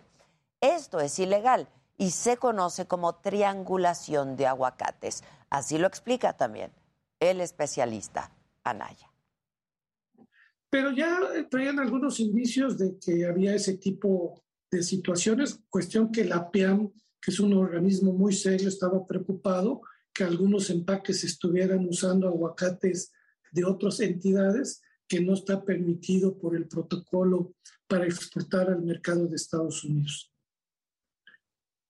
Y creemos que este tema de esa llamada fue de alguien, algunos hablan que fue de una cárcel, de algo, seguramente alguien que el inspector detectó por las guías y todo que era aguacate, que no era de Michoacán, y seguramente hubo alguna amenaza o alguna situación que lo que provocó es este, que definiera el Departamento de Agricultura retirar a sus inspectores, a que se concentraran en Europa y que pararan las exportaciones. Michoacán es el único estado certificado para exportar aguacate a Estados Unidos, por lo que de inmediato la Asociación de Productores y Empacadores Exportadores de Aguacate de México aseguró que también van a revisar los protocolos de seguridad, mientras que del lado más vulnerable permanecen las y los agricultores, que desde hace varios años han lanzado este grito desesperado de ayuda y los han obligado a organizarse en autodefensas por las constantes amenazas de la delincuencia organizada. Eh, estamos muy amenazados por lo que es el cártel Jalisco Nueva Generación. Estamos en un, en un momento de alerta, en un foco rojo. Tenemos muchas amenazas por, por parte de Cotija para acá. De hecho, pues nosotros estamos queremos que nuestro producto llegue sano y salvo hasta manos del- de lo que es el empacador para que no haya robo, porque nos roban camiones con aguacate y allí pierde el productor y perdemos todos. La industria aguacatera es una víctima más del crimen organizado en este país. Hace tres años se nos dijo que viviríamos en paz porque quien llegaba al gobierno representaba la esperanza. Pero lo cierto es que no bastan las buenas intenciones y la esperanza en Michoacán más bien se ha convertido en una pesadilla que obliga a blindar hasta lo que nace de la tierra. Esto es Me lo dijo Adela y seguimos con más a través del Heraldo Televisión y nuestras plataformas digitales. Confrontación en el Senado de la República. Legisladores del PAN llevaron una réplica de cartón de la Casa Gris de Ramón López Beltrán, hijo del presidente en Houston. Ustedes tienen su casa gris y no son capaces de abordar este tema. La jefa de gobierno de la Ciudad de México, Claudia Sheinbaum, respalda al presidente ante la polémica por su hijo. Dice que los opositores no quieren que la transformación en México continúe. En el fondo el tema es que eh, no quieren que, este proyecto de transformación eh, siga, pero es por el bien de México. El presidente no debe promocionar la consulta popular de revocación de mandato, confirma el Tribunal Electoral del Poder Judicial de la Federación. Padres de niños con cáncer se manifiestan afuera de Palacio Nacional, exigen el abasto de medicamentos para todos los niños. El patinador Donovan Carrillo regresó esta madrugada a México después de su participación histórica en los Juegos Invernales. Dice que fue un sueño hecho realidad y que con esfuerzo se alcanzan las metas. Sentimos muy orgullosos de lo que se logró, estamos muy contentos con el resultado y pues bueno, felices de compartirlo con México. Detienen al expresidente de Honduras, Juan Orlando Hernández. Enfrenta un proceso de extradición a Estados Unidos por narcotráfico. Hoy en la mañanera y sobre la manifestación de ayer de periodistas en el Congreso por las agresiones contra comunicadores desde el Ejecutivo, el presidente aseguró que respeta el movimiento y dijo que la responsabilidad de su gobierno es cuidar a los periodistas y a la ciudadanía en general, pero reiteró que va a seguir defendiendo su proyecto de nación porque la libertad de expresión no es de un solo grupo. Ojalá y lo Y si no, este, pues ofrecemos disculpa por las molestias que causan nuestras acciones, nuestro proceder, pero vamos a seguir.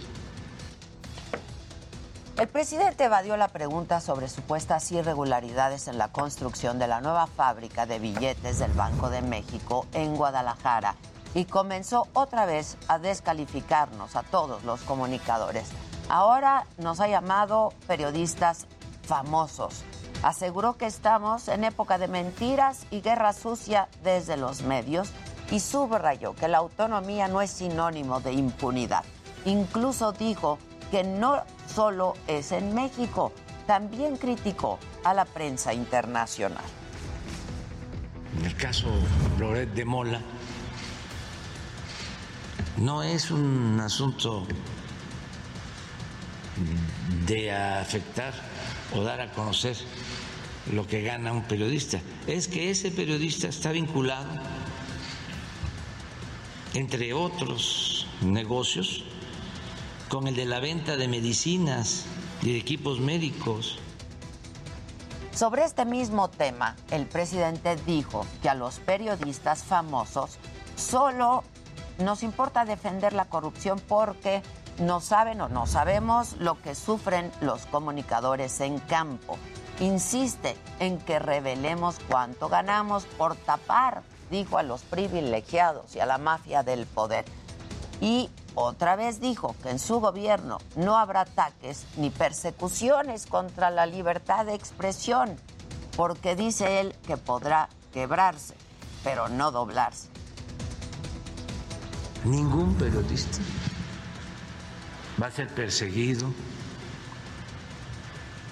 censurado por sus expresiones, manifestaciones. Y en materia legislativa, la reforma electoral contempla una reducción de gastos en el Instituto Nacional Electoral. Así lo adelantó el presidente porque no hay control del presupuesto. Volvió a criticar a los que defienden al INE. Aseguró que los consejeros pagan bien a periodistas y a especialistas para hablar a favor de ellos. Descalificó incluso a la revista inglesa The Economist por decir que en su gobierno retrocedió el índice de democracia en el país. A pesar del dinero que manejan, actúan por consigna y no son auténticos jueces. Entonces, sí va una eh, iniciativa y también lo mismo. Hay grupos de periodistas de estos defendiendo al Instituto Electoral. Bueno. Bueno, vamos ahora a hacer contacto eh, con Miriam Martínez Vargas. Ella es esposa de Pedro Carrizales, el Mijis. Y pues el tema es la desaparición justamente del Mijis. Miriam, ¿cómo estás? Buenos días. Hola, muy buenos días. Este, a ver, Miriam, cuéntame, ¿cuántos días hemos dicho? ¿15, 16 días lleva desaparecido el Mijis? Así es, hoy se cumplen 16 días de su desaparición y sin saber de él. Él de pronto, eh, pues se iba por varios días, pero nunca había desaparecido así por tanto tiempo, Miriam. No, nunca, nunca. De hecho, en San Luis aquí nunca cierto así se iba con sus amigos. Era uno o dos días, pero yo siempre sabía dónde se encontraba. ¿Y en esta ocasión no ha sabido absolutamente nada? No, solo hasta el último mensaje que de ustedes ya conocen, los audios, es mi última comunicación con él. Ahora, eh, tú has dicho que él está vivo, aseguras, lo afirmas, que está vivo y que está en Tamaulipas. Yo lo siento, por eso di esa información. Yo siento que él está bien y siento que él va a regresar. Ya, pero también dijiste, digo, ojalá que así sea y que tu sentimiento sea, sea correcto, pero ¿tienes algún indicio? Que... Pues este, toda información que pueda dar se encuentra reservada, pero así como lo dieron las autoridades de última ubicación, aún se encuentra localizada en Nuevo Laredo, Tamaulipas. Eh, ¿Su última comunicación, dices? No, ubicación. Su ubicación. ¿Esta ubicación la, la sabes por el teléfono? Eh, la última que se dio, se dio a conocer. Ya, ¿qué tiene? Por medios de autoridades de fiscalía. ¿Y eso es desde hace cuántos días? Desde, es desde el último día, que sería el día 11, 12. 12, hace exactamente cuatro días entonces. Ahora, ¿qué autoridades te han atendido eh, en la búsqueda, para la búsqueda de tu esposo? Es, pues sí, primeramente Fiscalía de San Luis Potosí son los que me tomaron la atención primero, pero como no fue el hecho, ellos no pueden indagar mucho sobre el tema. Entonces, ese tema se trasladó a la parte de, de la ciudad de Nuevo León y fiscalías de, de Saltillo, eh, comisiones de desaparecidos de Saltillo, de Ciudad de México, de Nuevo León son los únicos que me han dado la atención. Ahora, dime algo, ¿él ya había estado en Coahuila antes? No, Nunca. En- o- es decir, en otros momentos, ¿había estado en Coahuila? ah, anteriormente sí, pero habíamos pasado y regresamos. Ya. Este, ¿y, y cómo es que emprendió este viaje? ¿Por qué hace tu marido este viaje, Miriam? Ah, lo que pasa es que iba a empezar un nuevo proyecto que se llama La Ruta del Migrante. Iba a empezar a trazar puntos por donde iba a pasar para, pues para revisar a la gente que va pasando. Ya veo que comúnmente son migrantes que cruzan por esas partes de, de esos estados. Entonces, entonces estaba haciendo una especie de reconocimiento, pero también activismo, ¿no? En favor de las, de las personas migrantes. Así es. ¿Quiénes lo acompañaban? Este, íbamos en tres vehículos. Íbamos mi familia, que son mis tres niños, Ajá. mi esposo con un amigo y su hija con su pareja. Ok. ¿En qué momento us- ustedes emprendieron juntos este viaje? Así es. ¿En qué momento se separan? Cuando llegamos al hotel de Saltillo, ahí llegamos a descansar, pero él continúa, decide continuar el viaje a las 11, 10.30 de la noche, pero él decide hacerlo solo. ¿Se fue absolutamente solo o con el amigo que lo estaba acompañando? No, ellos se quedaron conmigo a descansar, porque él me dijo que regresaría por nosotros para después regresar a San Luis Potosí. ¿Que a dónde iba? ¿Qué te dijo? ¿Que a dónde iba? ¿A ¿Dónde seguía la ruta? Solo dijo que iba a hacer marcaciones, como siempre, en la ciudad de Monterrey. Él iba y regresaba, pero el punto exacto, la verdad, no lo sé. Entonces, a ver, él ya tenía contacto con migrantes. Eh, no. Creo que había tenido contacto con otras personas de así de asociaciones y demás, pero, pero en eso sí no sabría decirle exactamente. ¿No sabes si había tenido contacto con migrantes? No. Solo sé que lo como todos lo saben, él iba a trazar la ruta, eh, pues su fin de él era ver las necesidades y lo que, pues, pues sí, las, lo que tienen los migrantes, el peligro, checar que cómo, cómo pasan para poder hacer sus traslados y qué situación lleva para poder cruzar de un país a otro. Ajá. ¿Y por qué emprendieron juntos este viaje y con todo y tus hijos, Miriam? Porque solo era de un día de ida y vuelta, no era intención de quedarnos en ningún estado previamente. Y entonces él nunca regresa por ustedes. No, ya no regresó por nosotros y yo, pues yo de hecho me quedé tres días en Saltillo esperándolo y nunca llegó. Ya. Él, lo que tú pensaste es que él se fue a Monterrey.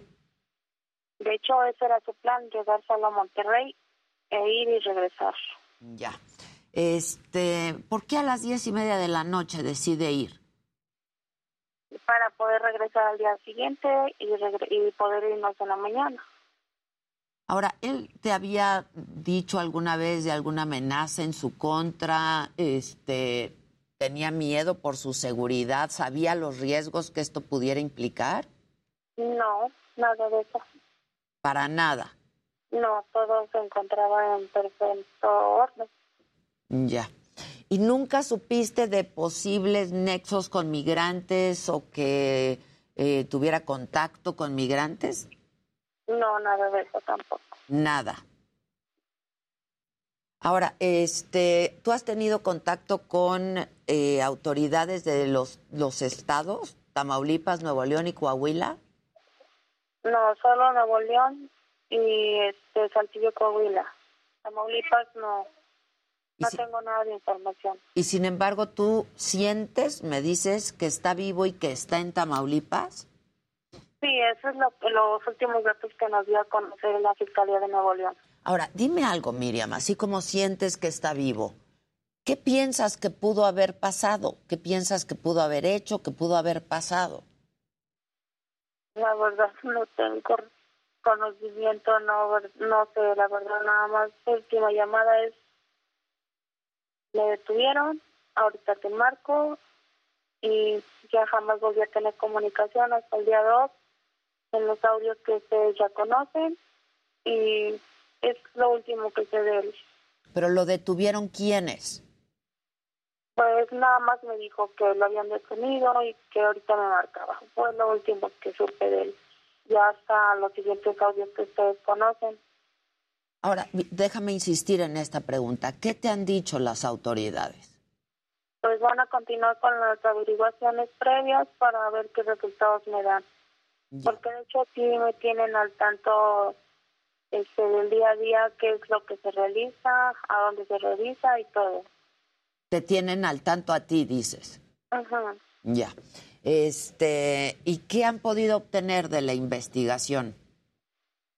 Pues esa, pues como le comento, es reservada y si no puedo hacerle mucho énfasis, que es lo que me dan a conocer. Pero esto, te- te- lo, lo que te han dicho, Miriam, eh, y con lo que te han dicho, que, que han arrojado, la información que ha arrojado estas investigaciones, ¿sigues pensando que está vivo? Podría ser que sí, pero no podría asegurarle al 100% Ya. por el de seguridad de él. No, no puedo dar más informes. ¿Cómo estaba de salud? ¿Ya bien? Estaba un poco enfermo, la verdad. Ajá. Y En cuestiones de su cáncer, pues ella tomando su tratamiento, igual con lo del azúcar, su tratamiento como todos los días. Bueno, pues vamos a seguir estando, estando atentos a, pues a su paradero. Ojalá que esté vivo y que pronto sepas de él. Gracias, Miriam. Hasta luego, muchísimas gracias por la atención. Miriam Martínez es esposa de Pedro Carrizales, el Miji. Vamos a hacer una pausa, regresamos Javi Derma, porque hoy es miércoles de consulta y vamos a hablar de, de las ojeras y las bolsas que se hacen aquí abajito de los ojos. No se vayan, volver.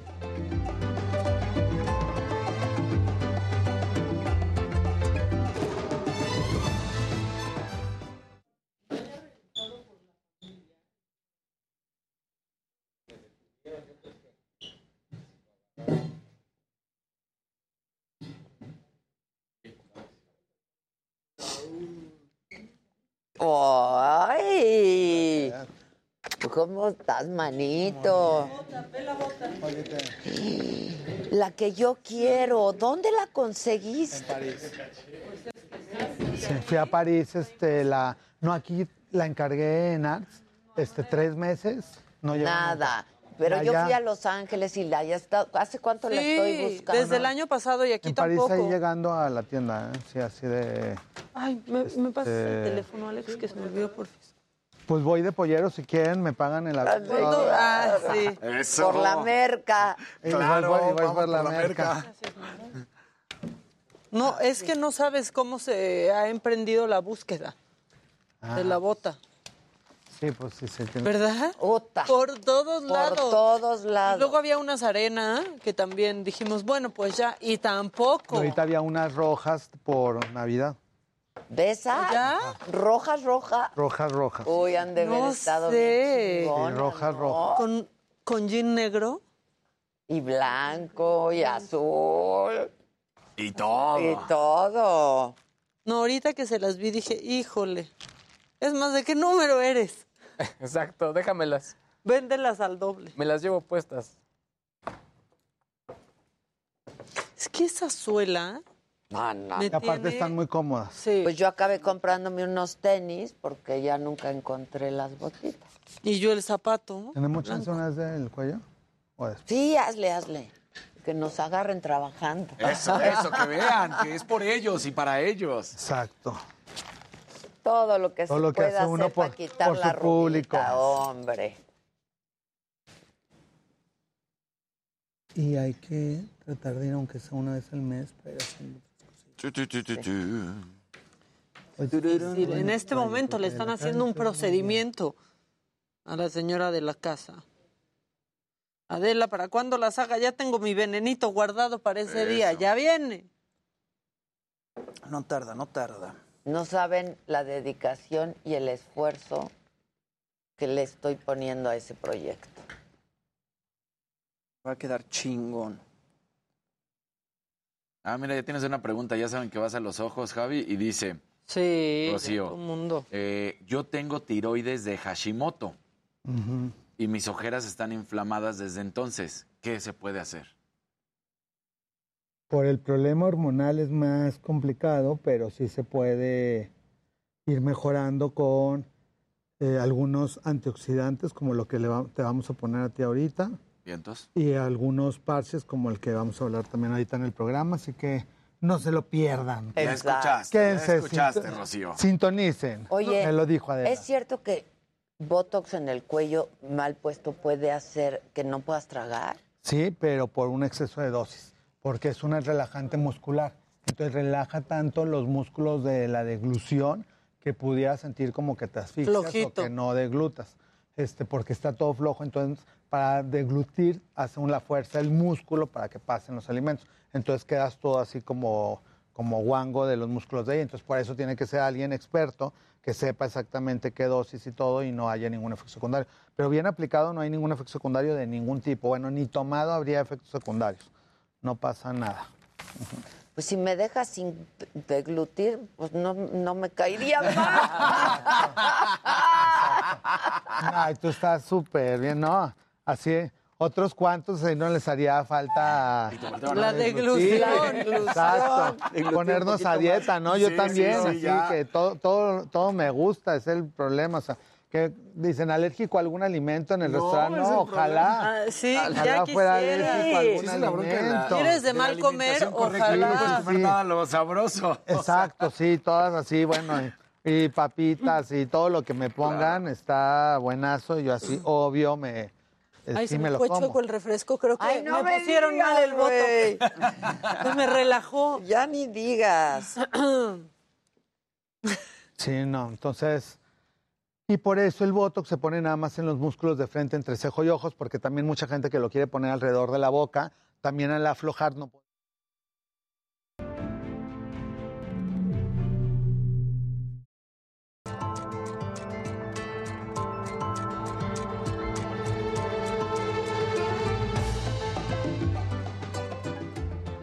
Aplausos a Javi. Ya se te extrañaba, Javi. Sí, La se te alegría de la extrañaba mucho. Muchas gracias, muy, muy feliz de estar nuevamente acá en familia. Tú viajando mucho, Internacional. Que internacional. ya afortunadamente pues ya se reactivaron los congresos, entonces ya, ya hubo un congreso internacional en París hace dos semanas donde tuve la fortuna de participar y que la medicina eh, estética y la dermatología cosmética sigue avanzando día con día y cada vez hay más sustancias que al parecer todos se ven como microagujitas o nada más un líquido, pero muchos de estos líquidos contienen antioxidantes, vitaminas, extractos de células madres que ayudan a que la piel realmente vaya regenerando y con mucha medicina basada en evidencia. Entonces eso es lo más importante dentro de la dermatología y de los médicos que puedan acudir, que les puedan recetar medicamentos que untados nos ayuden a ir mejorando la piel, a diferencia nada más de alguna crema inerte o muchas eh, mezclas de sustancias que todavía hay gente que con tutoriales o todos los de los medicamentos tomados dicen, ah, es que me recomendaron, me quemé que poncharas la cápsula de vitamina E y te la agarras y te la aplicaras directamente. Y eso pues pueden sentir rico porque son sustancias aceitosas, pero no van a penetrar en la piel porque no tienen la nanotecnología que las sustancias que realmente están diseñadas para eso. Eso era como de las abuelas. Mi abuela se ponía esa Pero vitamina, la rompía, Ah, se la sí, ponía. Sí, claro. La, Sí, sí, sí. la dermatología es la rama de la medicina que más está teniendo avances ahorita. Pues dentro de, de la pandemia es la, la rama que más eh, incrementó, que más tuvo eh, búsqueda de pacientes, porque como quiera, como que la gente se tomó mucho más fotos, se vio más tiempo. veían en el Zoom se de la oficina. Sí, O- sí. O, estuviste en tu casa encerrado y pues nada más pasabas por el espejo del baño, el espejo de tu cuarto. Entonces, entonces hay gente que decía, me apareció esta mancha, me apareció esta arruga, y realmente no les apareció en este año, sino que ya la, la tenían. descubrieron. La cámara Claro. Exacto. No, y también evidenciaron muchas situaciones que tenían, inclusive como lo platicamos también al inicio de alimentación. O sea, realmente te das cuenta también de que tenías pura comida chatarra en tu casa. Entonces empezó a mutar mucho todo hacia el bienestar, tanto en la piel como en cuestiones nutricionales, de tener alimentos de mayor valor en tu hogar y eso te va a ayudar obviamente a tu organismo, a tu peso, pero también se va a ver reflejado en la piel. También fue el tema del cubrebocas, ¿no? Y también de los efectos, pues, post-COVID, ¿no? La gente perdió muchísimo el pelo. Claro, el Este, COVID también tiene eh, alteraciones en la piel, hay un proceso inflamatorio. ¿eh? Hay también gente que tuvo COVID únicamente en la piel, que sale como una especie de urticaria de ronchas en manos, en cuerpo, en abdomen, que, porque al final es una enfermedad viral también, que da exantemas virales, como toda la como la varicela, este, todas las enfermedades que son de virus, también el COVID tiene algunos patrones de comportamiento en la piel. Y en el post-COVID, pues hay alguna deshidratación en la piel y hay pérdida de cabello. Entonces, cada, cada persona pues eso. tiene O sea, la experiencias piel diferentes. súper reseca. Sí, Súper. yo hasta la fecha, ¿eh? Y bueno, y durante la pandemia, como bien lo mencionaba Jimmy, también por el traer el cubreboca, le va diferente a cada persona, dependiendo de la textura del cubreboca, de las telas, este, las, eh, las capas de cubrebocas que hay. Hay unos que son tan oclusivos que obviamente todo lo que estás inhalando, todas las micropartículas de saliva que están saliendo de tu boca con cada vez que estás platicando, todo eso se te va quedando pegado en la piel. Y si aparte están maquilladas o maquillados, pues se les va pegando todavía más, eh, pues más toxinas, más sustancias en la piel, que va haciendo que se vayan abriendo los poros, que vayan saliendo granitos.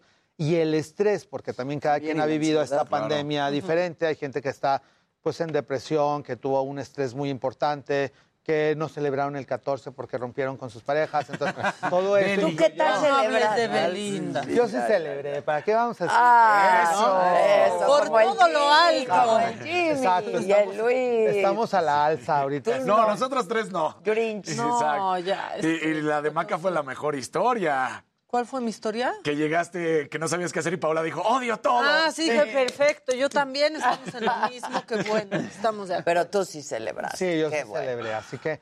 Y el día de hoy vamos a hablar un poquito de contorno de ojos, que la piel del contorno de ojos, hay gente que nada más se pone el contorno de ojos en el párpado inferior y se les olvida el superior. Y por eso el superior también va teniendo un incremento de flacidez y esta piel se va colgando poco a poco y la gente de repente también notó que ya tenía como el ojo papujo y ¿Ya quieren no ven? operarse, o ya no ven o sienten, bueno, mi papá pobrecito llegó un momento en el que la gente creía que quedaba- se quedaba dormido porque se sentaba y tenía tanta piel en el párpado que parecía que tenía el ojo cerrado. Y se operó. Ya se operó y realmente es una cirugía que la recomiendo porque también en manos de cirujanos expertos no te cambia absolutamente nada, eres tú mismito, recuperas la forma de tu ojo, la expresión, expresión. todo. Y bueno, mi papá, por ejemplo, ahorita está feliz de verse operado con un cirujano plástico de aquí de la Ciudad de México y tiene su ojo perfecto y tiene eh, ahorita 82 y rejuveneció, bueno, este, 15 años con ver abierto el ojo nuevamente. El tip más o menos, ¿cuándo es cuando un contorno de ojos ya no te va a actuar y que requiere cirugía?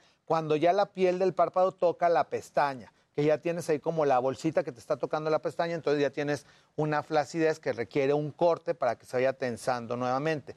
Si todavía estás como todas las criaturas aquí presentes, en la que el párpado no toca la pestaña, entonces sí con contorno de ojos es suficiente.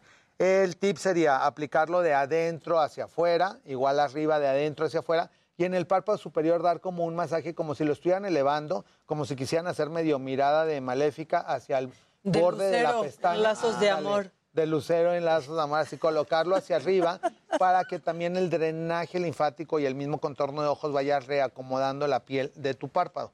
Porque las bolsitas se van haciendo, porque todos tenemos aquí una bolsita similar al del bichar de la mejilla, en el que independiente, dependiendo de cuestión hormonal, de edad y de genética, por eso hay personas que tienen en la familia mucho más bolsa que otras, se van acumulando aquí unos liquiditos y va quedando la bolsa.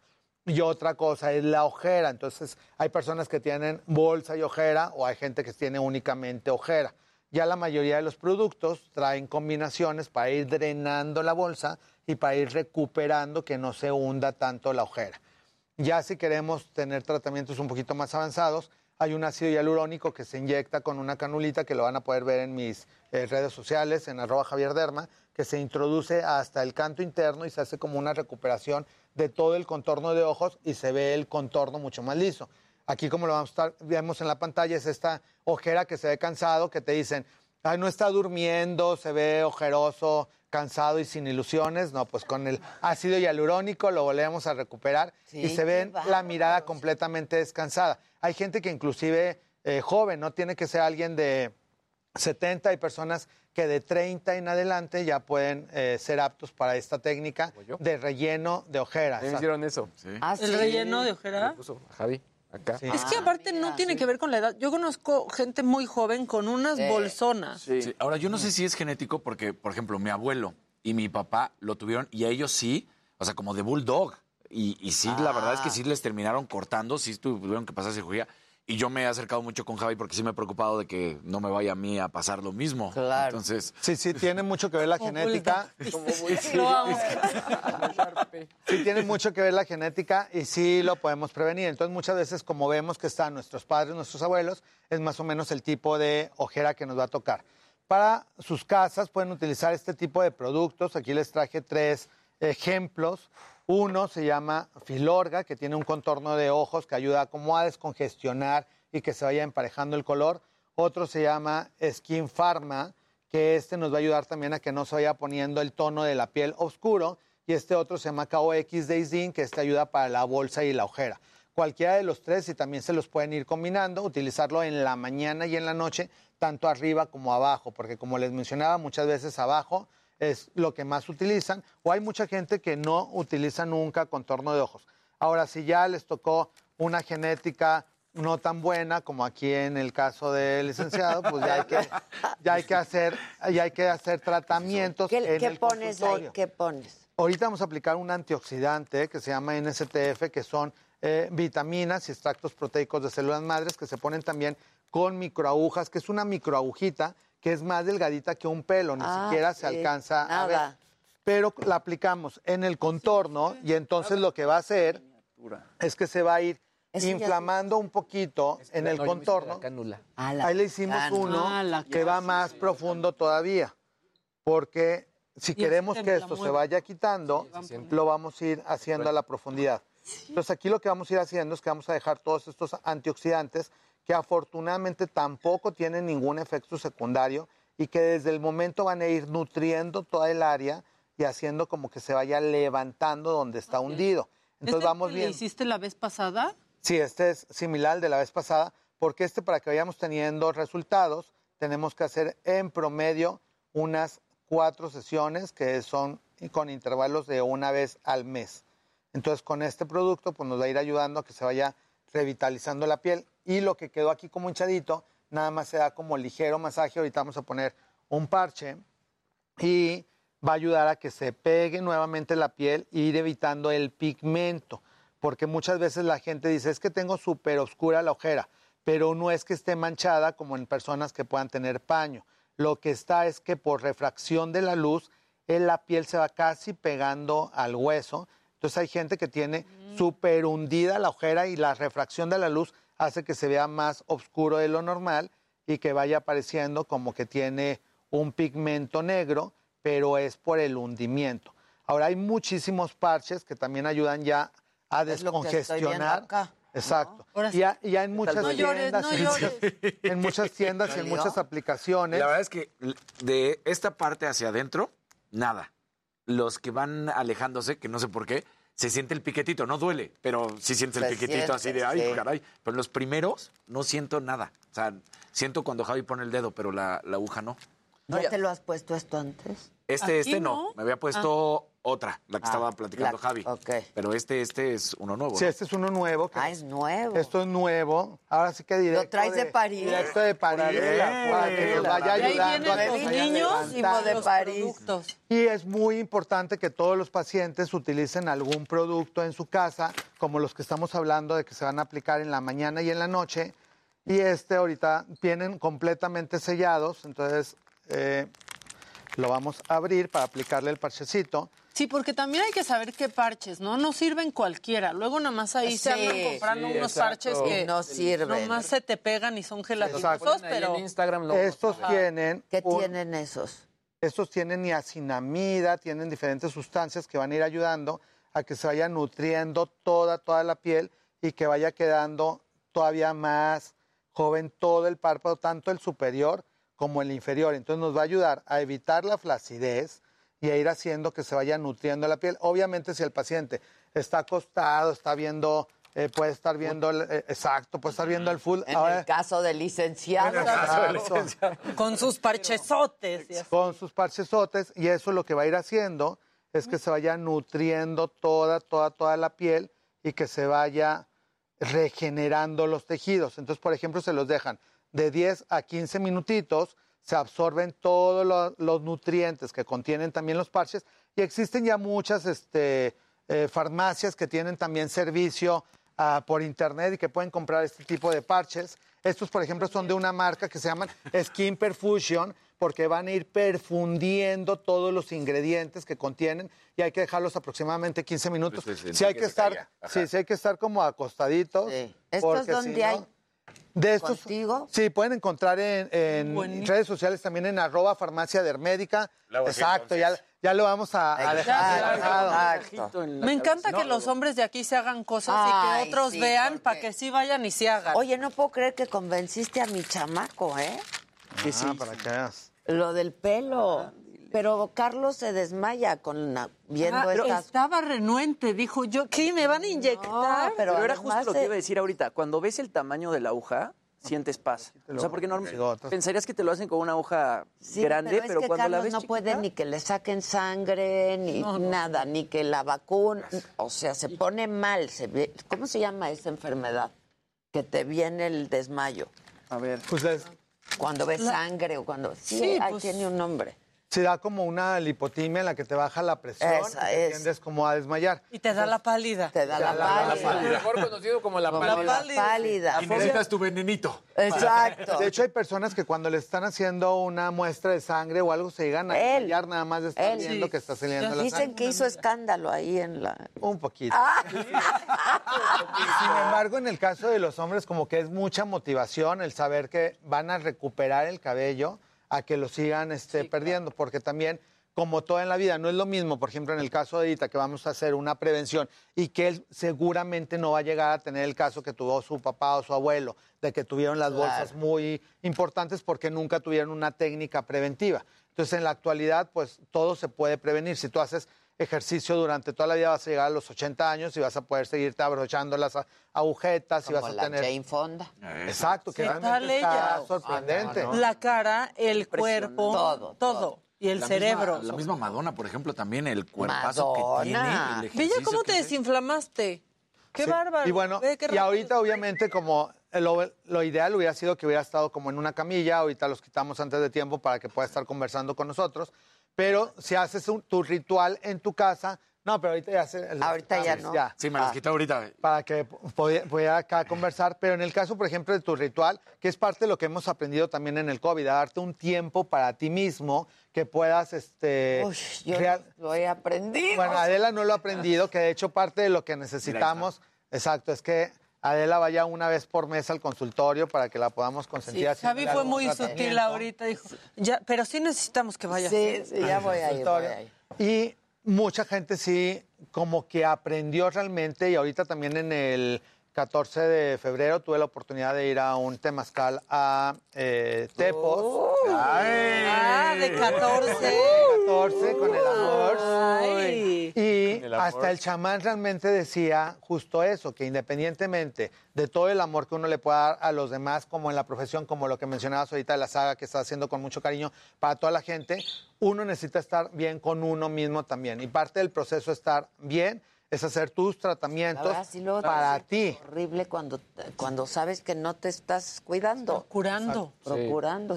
Y Yo se van estuve súper acumulando. deprimida de cómo se me estaba cayendo el pelo, ¿eh? Pero ya Durante el COVID, o sea, Claro. a, a cachos. Pregúntale a Jasbet, im- impresionante. Sí, sí tiene, sí tiene mucho que ver las enfermedades inflamatorias y empezamos a tener un círculo vicioso en el que nos vemos, estamos deprimidos, no nos levantamos de la cama, no hacemos ejercicio, este, y pues en lugar de tener como este círculo negativo, empezar a tener círculos positivos. Entonces tenemos que aprender a cuidar el área de los ojos. También no va el mismo jabón que en, toda que en todo el resto del, del cuerpo. Aquí vemos la técnica con cánula, que fue lo que le hicimos a Luis en el consultorio, que es como una aguja que no tiene punta, en el que nada más hacemos como un micro agujerito y introducimos una cánula por debajo del músculo. Entonces lo que va a hacer es que nos va a ir levantando desde la profundidad la ojera y vamos a lograr que no se vea ese hundimiento y que el paciente se vea fresco, que no pasa que justo cuando dormiste más, llegas a tu trabajo y te dicen, ah, estás súper desvelado. Sí, que te estás más hinchado. Ya mejor ni dices nada, dices, ah, no, es que no dormí, me desvelé. exacto. Entonces, no, realmente para que no pase eso y que tu piel se vea pues, lo ver, más Luis. uniforme posible. Yo ya tiene, ya- de hecho ya, no sé cu- cuánto toque, cuánto, cada cuándo se pone lo de la cánula, pero Pues sí puede fue lo ser- primero que me pusieron. No, con una vez al año es suficiente. O sí. sea, que el, el tratamiento superficial, como el que aplicamos ahorita, Pero sí, una o sea, se siente, incluso me dijeron, va a tronar y si truena como... ¿Qué tal se escucha? Y la verdad es que es más apara- se ve más aparatoso de lo que es. De lo que es. Y sí queda una marquita que la verdad es que se va en 24 horas, ya no, no se veía nada. Y ahorita podemos ver el perfil de Luis que lo están pasando, en el que se ve ya completamente liso, no se ve el, hundi- el hundimiento, él tenía predisposición para tener una ojera oscura y ahorita ya se ve liso. Y obviamente con la edad también va pasando. Obviamente en mi caso. ¿Verdad? en mi caso también una vez al año me hago ese tipo de tratamiento para que justo no se vea la ojera y se vea esta piel un poquito más lisa. ve. Porque aquí, pues obvio, ya había hundimiento y No, había tú me algunas impresiona arrugas. tu piel, ¿eh? Cañón. Está Sí. cañón. Algunas arrugas que ¿Con qué dermatólogo vas? ¿Con quién te Qué bárbaro. Exacto, entonces tenemos que hacer así tratamientos para que no haya ese desfasamiento entre el párpado y la mejilla, porque lo que va pasando es que se va colgando el párpado como si fuera una maca y hay gente que ya le cuelga el Sí. ¿Una va- maca? Una y se le va colgando hasta la mejilla y se- parece que traen un hachazo aquí a la mitad de la Se mejilla. tortitas Porque se va juntando Sí, los sí. músculos de la mejilla con el del párpado. Así que... Y estos productos no nos has platicado. estos productos los pueden conseguir en arroba farmacia médica, también en algunas farmacias grandes. Van a ayudar a descongestionar, a irse bajando la, la bolsita y a que se vaya quitando el pigmento. Contienen diferentes moléculas que tienen nanotecnología para que vaya penetrando hasta las capas más profundas y extractos de células madres para ayudar también que las células tienen un reloj biológico que a determinado momento tenían una predisposición para que se vaya haciendo la flacidez cutánea. Entonces, si lo vamos deteniendo y lo vamos previniendo, pues obviamente nos va a ir ayudando. Lo ideal es que todo mundo usara contorno de ojos de los 20 años en adelante, que eso es algo que nos preguntan también. ¿En qué momento pueden empezar a utilizar el contorno? Acabando la adolescencia, ya es momento de empezar a utilizar este tipo de productos. Esto, ¿qué, qué trajiste ahorita de, de Ahorita París? trajimos. Ah, bueno. Estas marcas son, esta es, Esta es esta es francesa. es buenísima. Esta es francesa. Esta es una Sí, marca también. española y esta es una marca mexicana que tiene estudios para pieles mexicanas y que nos ayuda también que la piel mexicana es un poquito más gruesa y más porosa a que justo no pasen este tipo de, de efectos. Y sí, generalmente cuando dicen contorno de ojos, nada más nos ponemos Sí, exacto. abajo. Sí, uno se olvida de De acá. aquí. Sí, entonces tenemos que ir consintiendo. Y todo mundo hay que aplicarnos productos para que se vaya regenerando. Ahorita nos preguntaban también de una persona que tiene tiroiditis de Hashimoto, independientemente del, de las enfermedades que tengas, pues tienes que consentirte con tratamientos untados. Y si eres apto, aunque tengas determinadas patologías, obviamente al llegar al consultorio hacemos una historia clínica y dependiendo de las enfermedades de cada paciente, alergias o medicamentos que tomen, es el tipo de producto que elegimos, tanto untado como inyectado, para que el paciente tenga mejoría. Oye, gran me estaban pregunta, ¿qué preguntando, marca? ya. Todo el mundo. Casi todo el Dice mundo. aquí que sí es cierto que a las mujeres les conviene usar las cremas de contorno de ojos para hombres porque son más fuertes. No.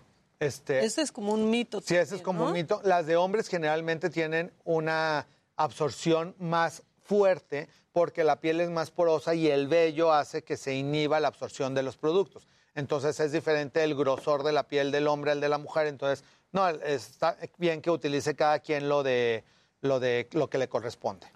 Te preguntan qué marca comercial para contornos de ojos. Estas son marcas comerciales. Isdin, que la pueden conseguir en algunas farmacias. Y Skin Pharma es una marca mexicana que la pueden conseguir en su propia página, arroba Skin Pharma, o en arroba farmacia médica. Javi, pregunta a Lore Reyes. Mi hija tiene 11 años, tiene una mancha grande negra en el cuello en la parte de atrás. Ahora ya se está apareciendo en el frente y otras partes del cuerpo. ¿Qué debo de hacer para tratarlo? Hay que revisarla porque puede ser un lunar, entonces no necesariamente es una mancha. Y hay lunares que conforme nos vamos acercando a la adolescencia por el incremento de hormonas secundarias, empieza a pigmentarse, entonces eh, muchas veces hay que tomar una pequeña biopsia para saber qué tipo de lunar es y generalmente son completamente benignos y se va a ver así como mancha y pues hay que platicar bien con la nena para que no se asuste y que no tenga ahí problemas de autoestima porque hay algunos lunares que van a ser muy difíciles de que se puedan remover. Y la crema para el contorno de ojos preguntan aquí si también la pueden usar en las arruguitas del contorno de la boca. Sí, bueno, ese es un buen tip. Los contornos de ojos lo pueden utilizar también en toda la pata de gallo y también se lo pueden poner alrededor de la boca para evitar el código de barras que con el mismo Odio el movimiento código. Se hace cañón, se van rompiendo. Muy cañón. ¿Que ¿Cómo se llaman los parches para los ojos? No sé si el- los números que me trajiste u otros. Sí, estos Filmet, pero hay muchísimas marcas que tienen contorno de ojos. Entonces, la mayoría de las eh, casas comerciales tienen parches para contorno de ojos. Entonces, Yo tengo una pregunta. Ya ves que pues es- eliges una marca, ¿no? Entonces te compras el suero, el contorno de ojos, la hidratante, ta, crema de día, de noche. ¿Se vale combinar? sí se vale combinar y se puede ir cambiando. Otro mito es de que, ah, ya no me hace porque ya se acostumbró a mi piel. No, sí sigue haciendo, pero bueno, si tenemos 10 años más, pues ya no es lo mismo que hace 10 años. Necesitas otro Necesitas tipo de... otro tipo de producto y es bueno combinar porque no hay ningún producto que contenga todo al 100%. Entonces, lo ideal, lo que les recomiendo es que acábense por completo uno, no abran mil cajitas, acábense uno por completo, luego utilizan otra marca, luego otra marca y van viendo también con cuál su piel lo sintieron mejor y con ese pueden utilizarlo un periodo un poquito más largo y luego pueden ir combinando hacia Pero si otras te marcas. sobró de una, puedes combinar. Se O puede te gusta combinar. el suero de una, pero te gusta el Puedes contorno de... lavarte con un jabón bioderma, ponerte tónico de la Roche-Posay, este, utilizar este, un suero hidratante de SkinCeuticals. Puedes irlos campechaneando ¿Tú y como usas? que ya te va a ir ayudando. Pues yo uso un poquito de todo. Uso Skin Pharma, uso Isdin, uso SkinCeuticals, eh, la Roche-Posay, ABN, Uriage. Una ¡Ay! Esta pregunta está curiosa. post-COVID. Ah. Vas, vas, A ver, vas, Maquita. mi esposo estuvo intubado dos meses por COVID y ahorita tiene muchos granos en la cara, espalda, pecho y hombros. ¿Qué tratamiento puede llevar para que se le quiten? Ahí necesita un antibiótico para que se pueda ir nivelando y equilibrando nuevamente la grasa de la piel. Generalmente hay que tomar dicloxacilina unos dos meses, pero ahí sí lo ideal es acudir con un dermatólogo para que te recete medicamentos orales, porque esa infección se está formando desde adentro, que se produce una grasa más densa de lo normal, se van tapando los poros, se infectan y se les va llenando de granitos en todo el cuerpo. Entonces hay que acudir a un especialista. Oye, esta está chistosa porque él, él no quiere mantener el pelo, sino dice, ¿cómo le hago para que se me caiga el pelo? Estoy pelón, excepto aquí. Bueno, Está cuando- describiendo, entonces que si hay algún producto para que se le caiga. Pero no hay algún producto, pero... Que se rape. Así tal cual dice que Carlos se Juan. rape. O se puede depilar. O sea, si de plano ¿Con nada más te láser? salen con láser. O sea, que si hay Te gente lo que de rasu, plano- te lo, te Claro. lo No sé, nada más pone. con no láser. tengo pelo Con láser excepto dos aquí. ¿Lo pone? ¿Cómo que hago para que se me caiga? Pues Sí, con con láser. depilación láser se le quitan y ya le queda su piel lisa para siempre. Oye, a menos que sea güerito, ¿no? Sí, si es muy blanco el pelo, si ya está canoso, ya no lo va a identificar el láser. Necesita tener pigmento, ser café oscuro o negro para que realmente el láser te lo quita. Así que si quieres depilarte, tiene que ser antes de que te empiecen a salir canas, porque si no ya no lo va a identificar. Oye, Javi, ¿y qué onda con todas estas mascarillas que venden de pronto, no sé, en Sally o en Walmart, o etcétera? ¿Funcionan o no funcionan? Hay que fijarse en comprar buenas mascarillas dermatológicas y ir a... a- Y los parches también. Los parches y los papeles esos que te Sí. pones. No, yo pienso que no. Eh, Hay Yo también demasiados pienso. productos. Es que hay demasiados productos que son muy comerciales, que no tienen ningún beneficio, que te ayudan a que en el momento sientas la piel rica porque tienen cierta grasita, pero no te van a beneficiar a largo plazo. Esa es como la diferencia entre un cosmético y un dermocosmético. El cosmético te va a ayudar a que en el momento, para la boda, para los 15 años, para tu maquillaje del momento, te pusieron la mascarilla y te sentiste bien, pero te lavas la cara y está igual de deteriorada que al principio. Entonces, si usas un dermocosmético, es un tratamiento médico que aplicándolo continuamente te va a ir a ayudar a que realmente tus células se vayan restaurando. ¿Y trajiste mascarilla? ¿Es de esas? Sí, de No solo de los ojos, No solo para mascarilla. toda la cara. Ah. Que aplicamos después de hacer ciertos tratamientos láser en consultorio. Entonces se hace el tratamiento, se aplica la mascarilla, entonces hace que los principios activos vayan adquiriendo una. Ah, pero no para que una la use así. sí, ¿no? para casa no, pero en casa. Pero hay que muy buenas. ¿no? Sí, ya, porque luego dicen, no, de las japonesas esas y las piden. y Exacto. Ya nomás se te Chinas, queda un papel pegado horrible Sí, en la no. cara. Y luego también venden como unos stickers que te pones encima de los granitos, que yo creo que debe ser lo peor que puedes hacer, ¿no? Porque le quitas la respiración a la piel. Sí, hay algunos que sí contienen ácido salicílico o peróxido de benzoilo, que eso sí te seca el granito y te maquillas arriba y bueno, ya se te lo camuflajea. Pero tampoco es un tratamiento para usarlo todos los días, es para una emergencia. Buenísimo. Gracias, Javi. Qué gusto verte. Vienes recién desempacado de París. O- El unboxing El fue de. París, El. ¿no? Muchas gracias. No, un placer Te quiero siempre. mucho. Gracias, gracias, Javi. Y da tus datos rápido, nada. Sí, arroba Javier Derma en todas mis redes. eh, Facebook, YouTube, Instagram, todo ahí en arroba Javier Derma y nos estamos eh, mensajeando. Ya estás. Volvemos luego de una pausa, ¿no? Ya son, sí, volvemos Sí, sí, luego de una pausa. 11. No se vayan, no se vayan.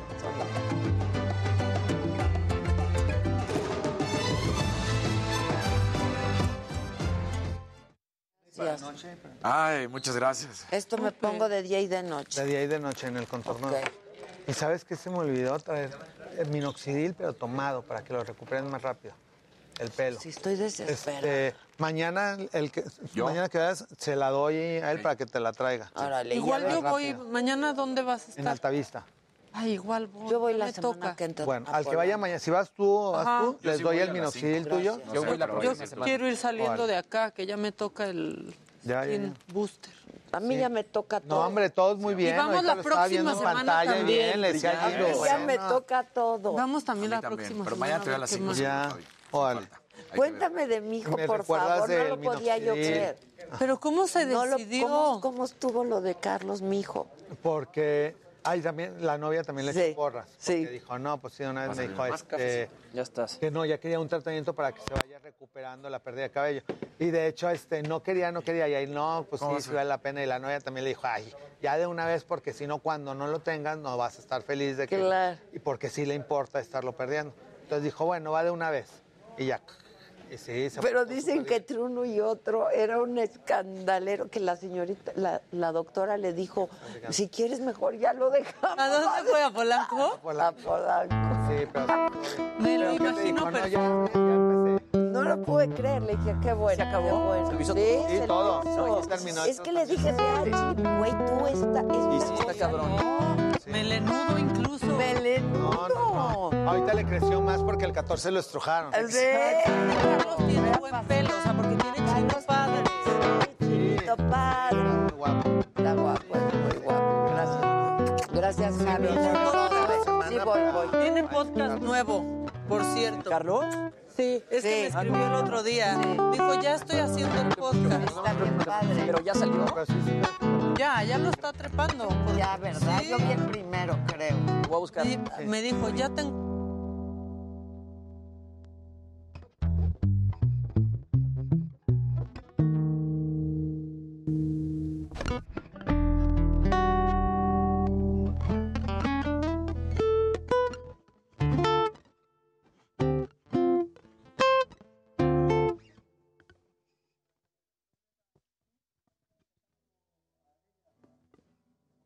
Está cañón. Los deportes, las, las, las personalidades. ¿Sabes cuál? Está, está van, pero fuerte. ¿Qué onda, Carlitos? ¿Cómo te va? ¿Cómo estás? Muy bien. Qué bueno verte, Carlitos. Ay, qué güey, Pero es digo dónde. Sí. ¿Sí? ¿Tú lo usas? Muy bien. Ve con, ve con nuestro dermatólogo. ¿Cómo estás? Igualmente. Sí, ya, ya me lo recomendaste. Sí, ve. Pues ya ve. Hay que ir, hay que ir. Bye, Carlitos. Sí.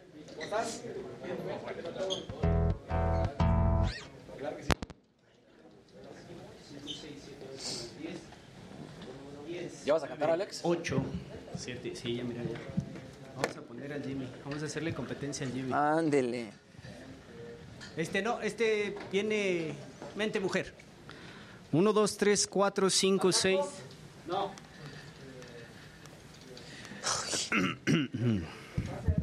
Qué lindos ojos. Odio a mi entrenador, le cancelé y no me dejó cancelar. Que si me. Y no me dejó. Ahí está, ya te estoy cantando. Jerry. Te vi haciendo planchas el otro día, Hacen Martita. que mi alma tiemble de salvaje. Pero entonces te entrenan en tu casa. Ah, Eso está feo. Ahí te llega, ¿Tienes Sheriff. pesas y así? Él lleva todo. A ver, regálame volumen Muy a bueno. piso, uno, dos, ahí está. Ya lo escucho. Ahí está. Con tono. Justo tono. Ahí te llega. Ok. Es para Ve enamorarte. mucha gente hablando del minoxidil. Pues sí. Pues sí. Sí, el minoxidil es lo mejor. Entonces ya las... Ya la puedo Que si tienen Ok, información ya las puedo dejar aquí las sillas de- En línea, tú sabes. Ok. Ahora acaban de sacar. Sí, ¿verdad? Apenas. es trending topic. Pero se va a pasar en cines. Oye, ¿y este anuncio cuándo lo hizo Televisa? Lo acaba de hacer. Ahorita. Ahorita.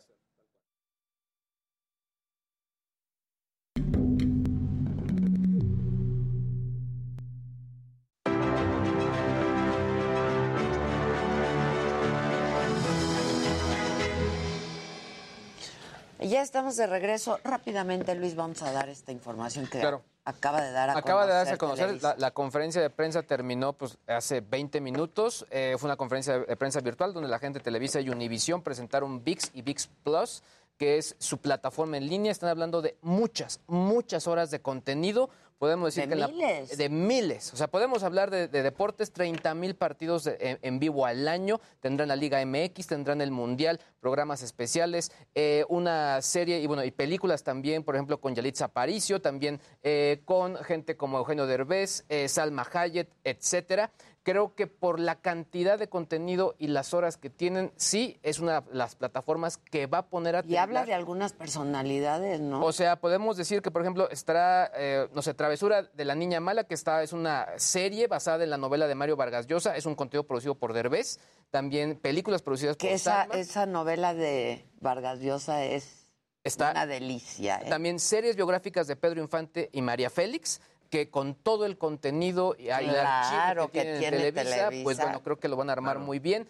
En fin, creo que esto va a dar mucho de qué hablar. En cuanto a las fechas, eh, tendrán la versión gratuita con anuncios, muy similar a como lo hace Spotify, y una versión de paga donde tendrán contenidos premium.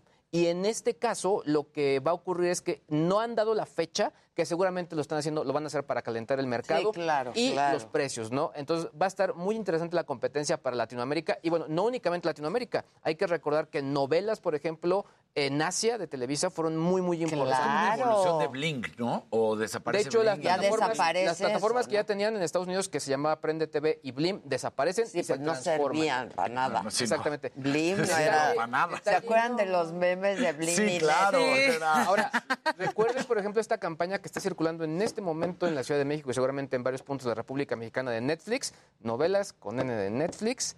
Yo creo que ya también se las, se las solían. Y ya empezaron pasar. a hacer. Y honestamente, mucho de ese todo. contenido local que está en varias plataformas es reflejo de lo que presentaba Televisa. Híjoles. Viene Pues va a ser competencia. A mí, la verdad, creo que lo más interesante es la parte de deportes. Sí, claro. Está es que tienen todo. Y le dan Y un Hoy, cambio hoy, por ejemplo, una de las, uno de los Sí. temas más importantes de HBO fue la Champions. Sí, claro. O sea, Luis hasta mismo dio los números de la gente que contrató HBO no pensando en las series o películas, Por la Champions. sino por, Por la la Champions, Champions. que luego además fue duramente criticado porque todavía ayer siguen teniendo problemas de transmisión de la Champions. Ahora, punto importante, está, siempre criticamos el rollo de, o, o se decía, bueno, es que la tele abierta nos ponen en la agenda, son contenidos gratuitos. Aquí el único requisito va a ser tener una conexión, que seguramente podrá ser de cualquier tipo de velocidad, bueno, mientras soporte el streaming, pero vamos a ver un contenido que va a estar administrado o que, pues si bien podrá ser a la carta, pero que nos van a, eh, vamos a estar atados a, a esta versión, ¿no? Con anuncios de ¿Netflix ellos. estará preocupado? Yo creo que varios. Sí, sobre todo porque al final, Claro Video es, o sea, estuvo importante, ya estuvo Claro, en el por top el- los 5, deportes Por también. deportes, y creo que esto, pues bueno, aunque en este momento no, no figura de una manera importante en ese top 5, lo va a hacer. Sí, sin duda. Sí, ah, pues bien por Televisa. Sí, bueno, pues al final hay, hay muchos Se ahí, tardaron. y se tardaron. Se tardaron. Sí, incluso en algún momento lo dudaron, ¿no? Sí, se tardaron. Pero qué bueno, en buena hora. Vamos con Nayeli Ramírez, editora de escena en el Heraldo de México, colaboradora de Mente Mujer. ¿Cómo estás, Nayeli? Buen día. Hola, buenos días, Adela. Y buenos días a todos los que están ahí en la mesa contigo. Oye, cuéntanos, ¿de qué viene el suplemento de Mente Mujer en el Heraldo? Que ya en el impreso salió el lunes, este, pero está en la plataforma del Heraldo. Exactamente, ya salió el lunes y traemos un tema bien padre porque el- la edición 72 del Festival de, Internacional de Cine de Berlín, ahora lo tomaron las mexicanas porque hay cuatro eh, películas que están eh, presentándose y dos en competencia para este festival que eh, se llevó a cabo de manera en vivo, de manera presencial, no como otros festivales que se han realizado. Las eh, mexicanas han estado ahí, han estado presentando sus películas, como por ejemplo Natalia López Gallardo, que es su ópera prima, y es su ópera prima y ya compite por el Oso de Oro, que es uno de los, eh, de los más grandes eh, pues, reconocimientos que tiene el cine a nivel mundial. Esta, esta película ella la hace, se llama Manto de Gemas, es sobre la pérdida de varias mujeres de sus hijos, es un tema bastante, bastante crudo, pero más crudo es que es muy real, ¿no? Entonces ella se basa en la historia de varias generaciones que han perdido a sus hijos y cómo van llevando es, a cabo este dolor, cómo lo van procesando y cómo van, cómo van eh, viendo esta pérdida. Entonces ella, eso, pero ella ya es muy conocida en la industria cinematográfica mexicana porque ha sido editora de muchas eh, películas como eh, Luz Silenciosa, que también ganó y que también se presentó en Cannes. Entonces, ella ya está muy metida en esta industria. La verdad es un gran orgullo que esté allá. Ojalá se gane el Oso de Oro. Vamos todos a, a poner changuitos. Este festival empezó el 10 de, el 10 de este mes, termina el 20. El 20 vamos a saber si eh, Natalia López Gallardo es la, es la galardonada por, con este Oso de Oro. También eh, tenemos a Alejandra Márquez, que va a presentar El Norte eh, sobre el Vacío, que es una película también basada en hechos reales, también de violencia, desgraciadamente, al norte de nuestro país. Y ella se basó en la, en la historia de un hombre que está eh, luchando por sus tierras, porque el crimen organizado llega a querérselas quitar. Entonces, él, él toma valor y agarra a su gente, agarra armas y va a defenderlo.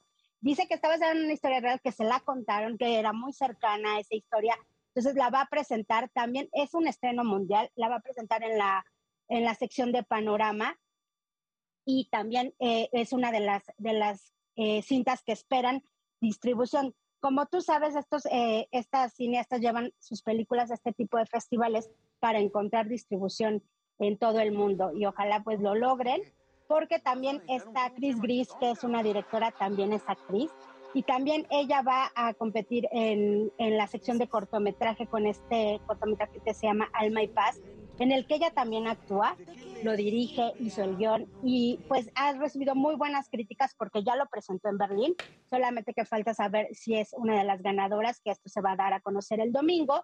Y ella también, hablamos con ella y nos, nos platica sobre este proceso del corto, que aparte tiene algunas cosas animadas que no es muy fácil hacer en México porque no hay muchos recursos, porque las mexicanas no les han, eh, bueno, porque en esta industria pues ha tenido muchas bajas con todos estos fondos que les han quitado, pero ellas agarraron las riendas y empezaron a hacer sus proyectos y se fueron a Berlín, igual que Claudia Santelú, que ella va a presentar también un corto, El Reino de Dios. Ella ya ha sido nominada al Ariel, ya ha sido galardonada por los Fénix, ya ha sido eh, nominada a otras categorías. O sea, no son, no son mujeres improvisadas, son mujeres que tienen una gran trayectoria, que van a poner el nombre de, de México en alto ahí en Berlín. Hola Nayeli, ¿cómo estás? Acá Jimmy Sirvent. Creo que es importante recalcar eso que dices, ¿no? Como que las películas eh, que últimamente han llegado a festivales grandes, películas mexicanas, eh, retratan la violencia que se vive actualmente en el país, ¿no? Es el caso, por ejemplo, de Noche de Fuego de Tatiana Hueso, que vimos en Cannes, que recibió una ovación de 10 minutos en Cannes, y por ahí también salió otra película que se llama Sin Señas Particulares, que lo mismo retrata, pues, un caso de, de crimen organizado en México y las películas que mencionas también. Sí, desgraciadamente ha sido un tema recurrente y no porque qué mal que, que pudiéramos decir que está de moda, no, es un tema muy real, es un tema muy actual eh, la, la, mayoría de estas películas que, estás, eh, que mencionaste, estas dos películas están basadas también en historias reales. Estas cineastas también tomaron historias reales para hacer este, estas películas. Estuvimos a punto de estar nominados, eh, entrar a la nominación del Oscar con, con esta eh, cinta de Tatiana Hueso. La otra ganó el, el Ariel. Entonces, eh, son películas que la gente se está identificando, desgraciadamente, porque está haciendo un tema muy real para todos nosotros. Que además Noche de Fuego retrata la historia de tres mujeres que viven en la Sierra de Guerrero. También sí, tiene que ver con Mente Mujer. Película. Sí, es, es fuertísima, muy ¿no? De cómo estas niñas crecen en la Sierra de, de, Guerrero y cómo, pues ahí está el crimen organizado y las mamás hacen todo lo posible porque, pues los narcos no, no, no se capturan a sus hijas. Sí. Y han sido temas muy crudos y estas, pues no es la excepción ahora en Berlín, en la Berlinale como se le conoce ellas están ahí poniendo el, el trabajo de los mexicanos, porque aparte todas las producciones, hay que mencionarlo, todas las producciones son mexicanas. A veces nos platicaba Alejandra Márquez que se tienen que estar prestando al staff o están, tienen que estarse prestando a los a las cámaras porque pues hay muy pocos recursos, pero tienen que sacar adelante todos estos trabajos para que todo el mundo sepa lo que está pasando y cómo está la cinematografía mexicana, porque si tú ves la fotografía del norte sobre el vacío, de veras es impresionante, es una producción de primer mundo y esperemos que tenga muy buen recibimiento por la crítica. Esa película va a tener una premier mundial, va a tener alfombra con Susana Distancia, pero ella ya dio algunas pláticas para varios medios internacionales y también para un foro ahí en la Berlinal. Y es afortunado que se haya podido hacer el festival de forma presencial, ¿no, Nayeli? Porque lo vimos eh, con Sundance, que tuvo que hacerse pues, de forma virtual, ¿no? O de forma, pues algunas cosas virtuales, otras cosas presenciales, pero estuvo bien que la Berlinale, la Berlinale, Berlinale perdón, se pudiera llevar a cabo de forma presencial. Sí, les eh, ha costado trabajo, como tú sabes, Jimmy, el sacar adelante todos estos festivales porque es mucha la cantidad de gente que va. Aquí hicieron algunas pláticas, sí las hicieron de manera virtual, pero en grandes salas y ahí la gente estuvo viendo el- las, las, las pláticas o las clases magistrales que se dieron a cabo, pero todo lo demás se, se llevó de manera eh, presencial. Esperemos que el próximo año Cannes también ya sea 100% y todos estos que eh, festivales de a los que estamos acostumbrados a ver eh, virtualmente, ya sea presencial. Perfecto. Pues muchas gracias, Nayeli. Un Muchas abrazo, gracias muchas gracias. No dejen de ver este suplemento, está en, eh, en el sitio de El Heraldo. Muchas gracias. Gracias. Oigan.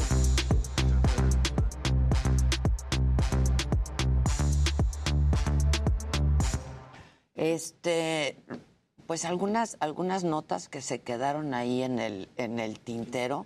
¿Escucharon el audio de Palazuelos? Híjole. Híjole. Aceítalo, aceítalo un poco, papá.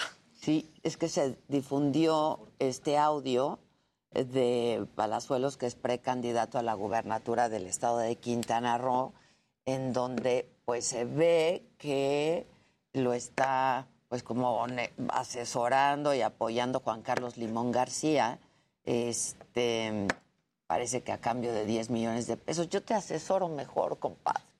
No te asesoro mejor. Si lo dijiste. Creo que este lo que hace Limón y para lo que es experto es como si tú abres, por ejemplo, googleas, ¿no? Adela Micha, este, o Roberto Palazuelos, y qué es lo primero que te sale. Para que los resultados sean positivos. Para que los resultados En lugar sean de que salga que positivos. mató a dos en una borrachera. Exacto, que empiece a salir pues cosas positivas de Roberto Palazuelo. Parece que para eso es experto.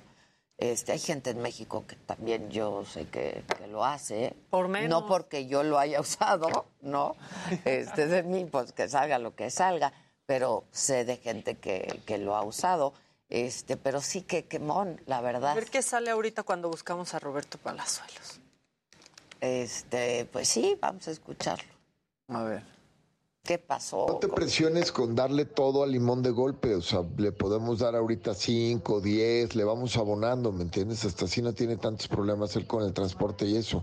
Lo que sí es que es al único que sí tenemos que aceitar ahorita, porque ya están limpiando toda la imagen en, en redes y había 730 páginas de Facebook mías, ¿podrías creer eso?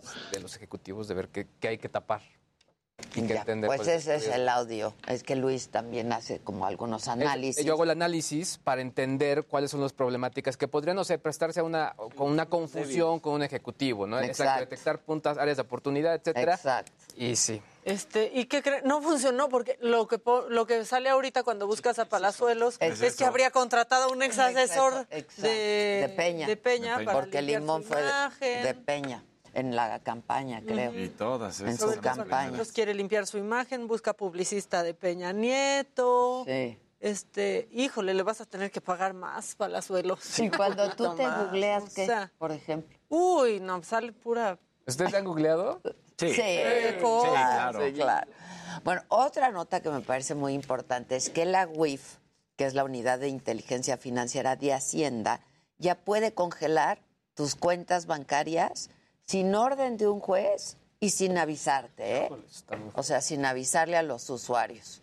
Entonces, pues de buenas a primeras te puedes dar cuenta que te congelaron este, las cuentas.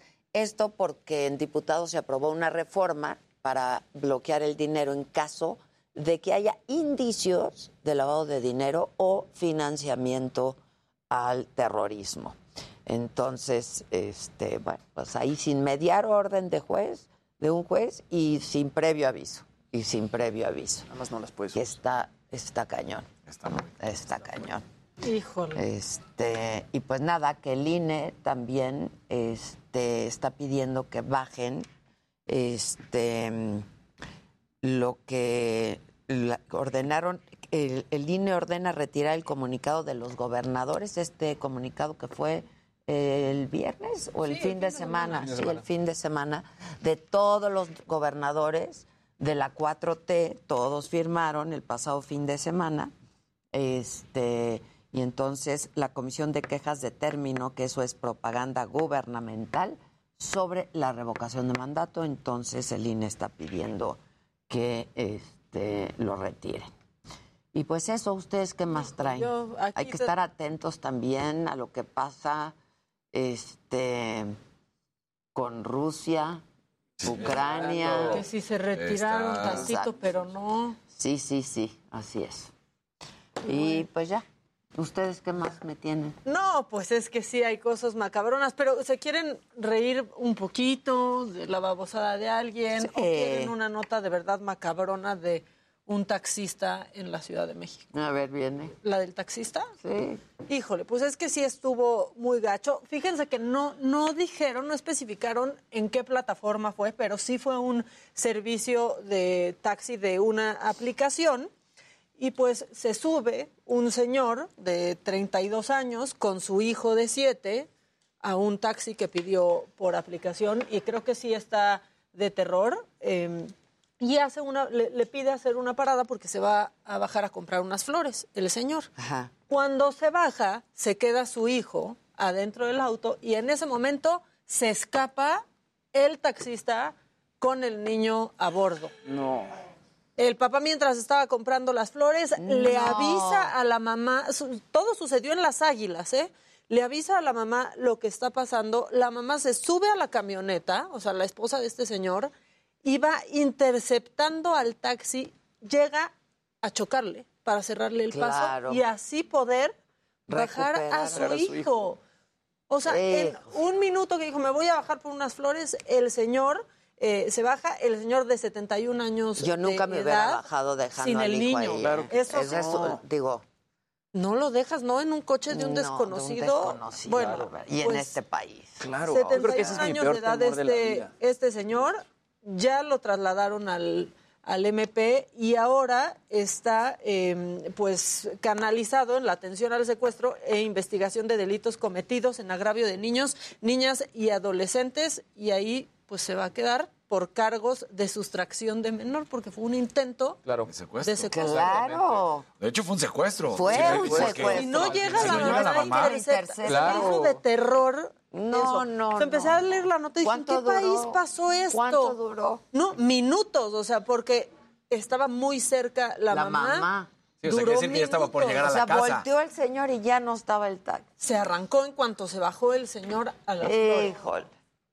Sí, Imagínate si es sientes horrible cuando se arrancan con tu celular, imagínate. Sí, no, Eso. no, no. Y que piensas que de una app puede ser más seguro y eso hace que quizás a veces te relajes. No se relajen. No, nunca, No. nunca O sea, dejen no. a un Menos niño con la bendición ahí. Ni nada. No, la bendi La mucho bendi. menos, pero nada. O sea, Yo normalmente cuando viajo con ellos y, te- y es ese tipo de transportes, o sea, ellos cuando bajamos, ellos son los primeros que, los primeros Claro, que bajan. Claro. Digo, y obviamente yo estoy así como con tentáculos. sí, sí. sí, es muy peligroso. Muy. Es muy peligroso. A mí hasta bajarme y dejar las maletas. Claro. No, ya Claro, para ba- para ya abrir bajar. la cajuela. Me da. ya cuando la Da cajuela, pendiente. Sí, se van Ay, con no, mi no, no, ropa. ¿Me bajo no me bajo? Claro, claro, claro. Pendiente, Hasta el claro. súper. El súper, el totalmente. carrito. Yo me acuerdo que ponía la vendí en Sí. el carrito. Y ahora luego los taxistas o sea, te vienen a decir, ¿no? Un segundo. Claro, claro. o sea, un segundo.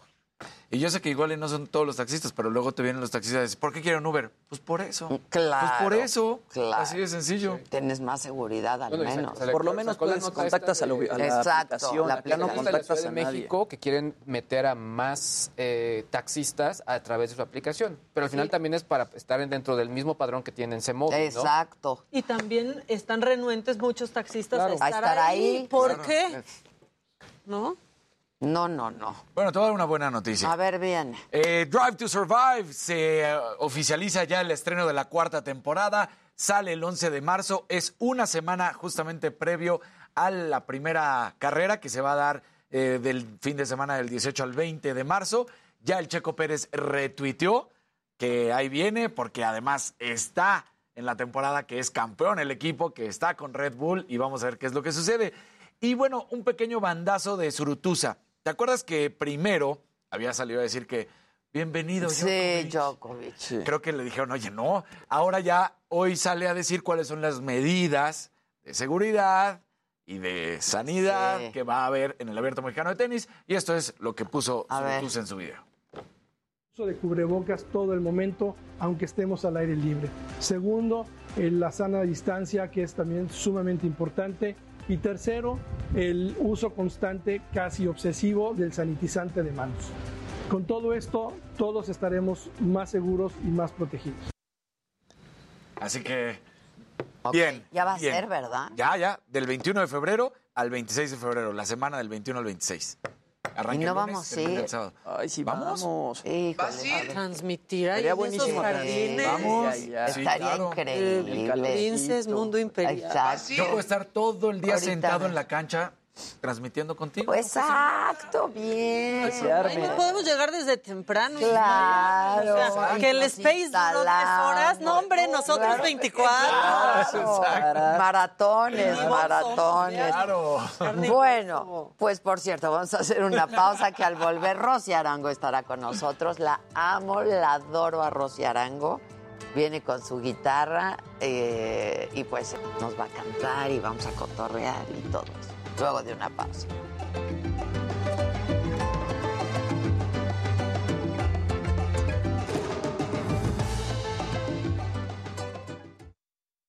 a dos, dos paradas y no sé, voy a recoger algo, etcétera. Siempre bajo con todo, no me importa, y regreso. Yo igual. Pues Sí. es que no haces eso.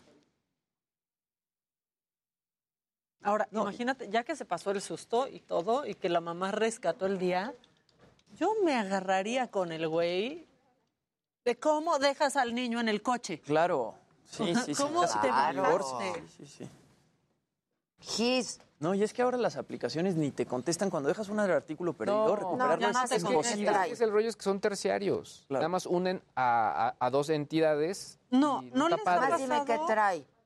Que a veces ya Gis. ¿Quién? los. Ubers o Corner Shop ni siquiera coincide ya el teléfono. Este, Sí, yo me fijo ¿Ya en tienes lo que te gente, encargué? Nombre, todo. Todo. Sí, o sea, si pero de pronto le marcas al Uber y ya es otra persona, o sea, es persona, como que ya ni tiene ese teléfono. Sí. O sea, es una porquería. Yo he llegado a cancelar porque no coincide. Sí, Yo- no, no, yo- eh. Hola. Persona, yo reporto. Preciosa, bien y tú. Lista para cantarles. Guapísima además.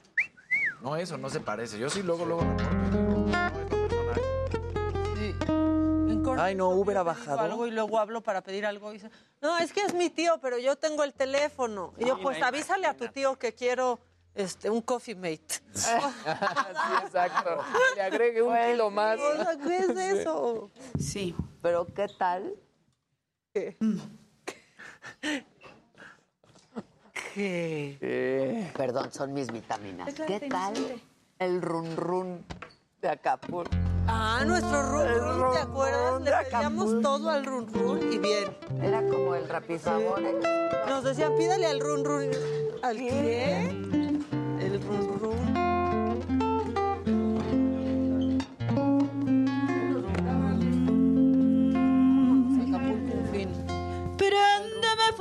Si quieres. Que.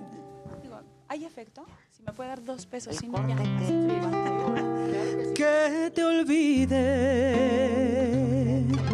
Me méteme tres balazos en la frente. Haz con mi corazón lo que tú quieras y después por amor, sí, ya estamos.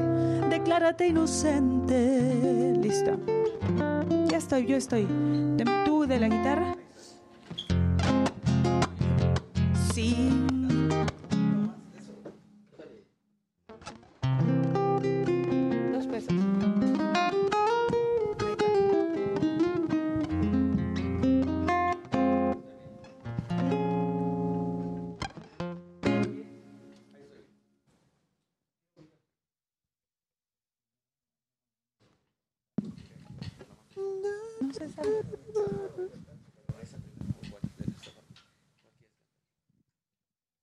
Este, primero este. Que te ve bien padre, man. Te ves bien guapo. Mm. Mm.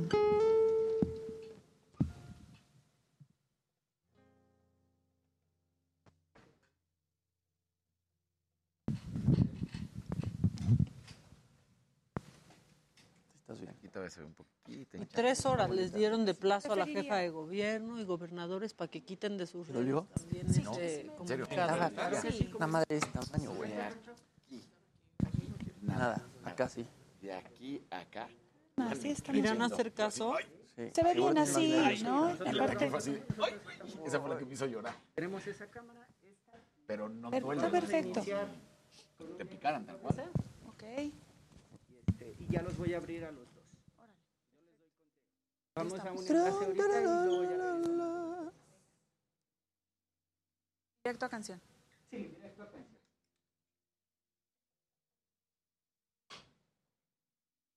Treinta segundos.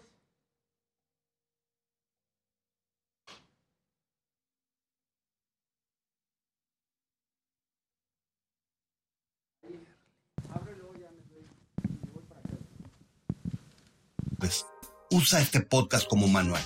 Guía para el Homo sapiens moderno. Conducido por Paco Santamaría.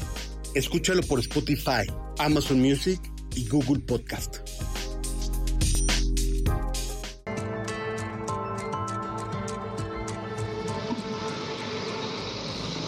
¿Qué tal amigos de Me lo dijo Adela? Tenemos reporte importante en la zona sur de la capital. Tenemos un bloqueo sobre Avenida de los Insurgentes y el Eje 5 Sur. Son vecinos de la alcaldía de Xochimilco damnificados por el sismo del 2017 cerrando la circulación de estas importantes vías. Lo que argumentan es que de realizar estos bloqueos en Xochimilco sencillamente pasarían desapercibidos por parte de las autoridades y por ese motivo deciden llegar hasta la Avenida de los Insurgentes y el Eje 5 Sur para poderse manifestar y exigir la reconstrucción de sus viviendas. Por este motivo les pido utilizar vías alternas. El circuito bicentenario en su tramo Revolución y Patriotismo van a ser buenas opciones y si deseaban utilizar el eje 5 sur, en ese caso el eje 7 va a ser la mejor opción. Cabe mencionar que los manifestantes están respetando el servicio del Metrobús, así que únicamente hay paso para el servicio articulado de la línea número uno. Esta sí puede ser opción para poder cruzar la zona en conflicto. Por lo pronto es el reporte y vamos a seguir muy, muy pendientes.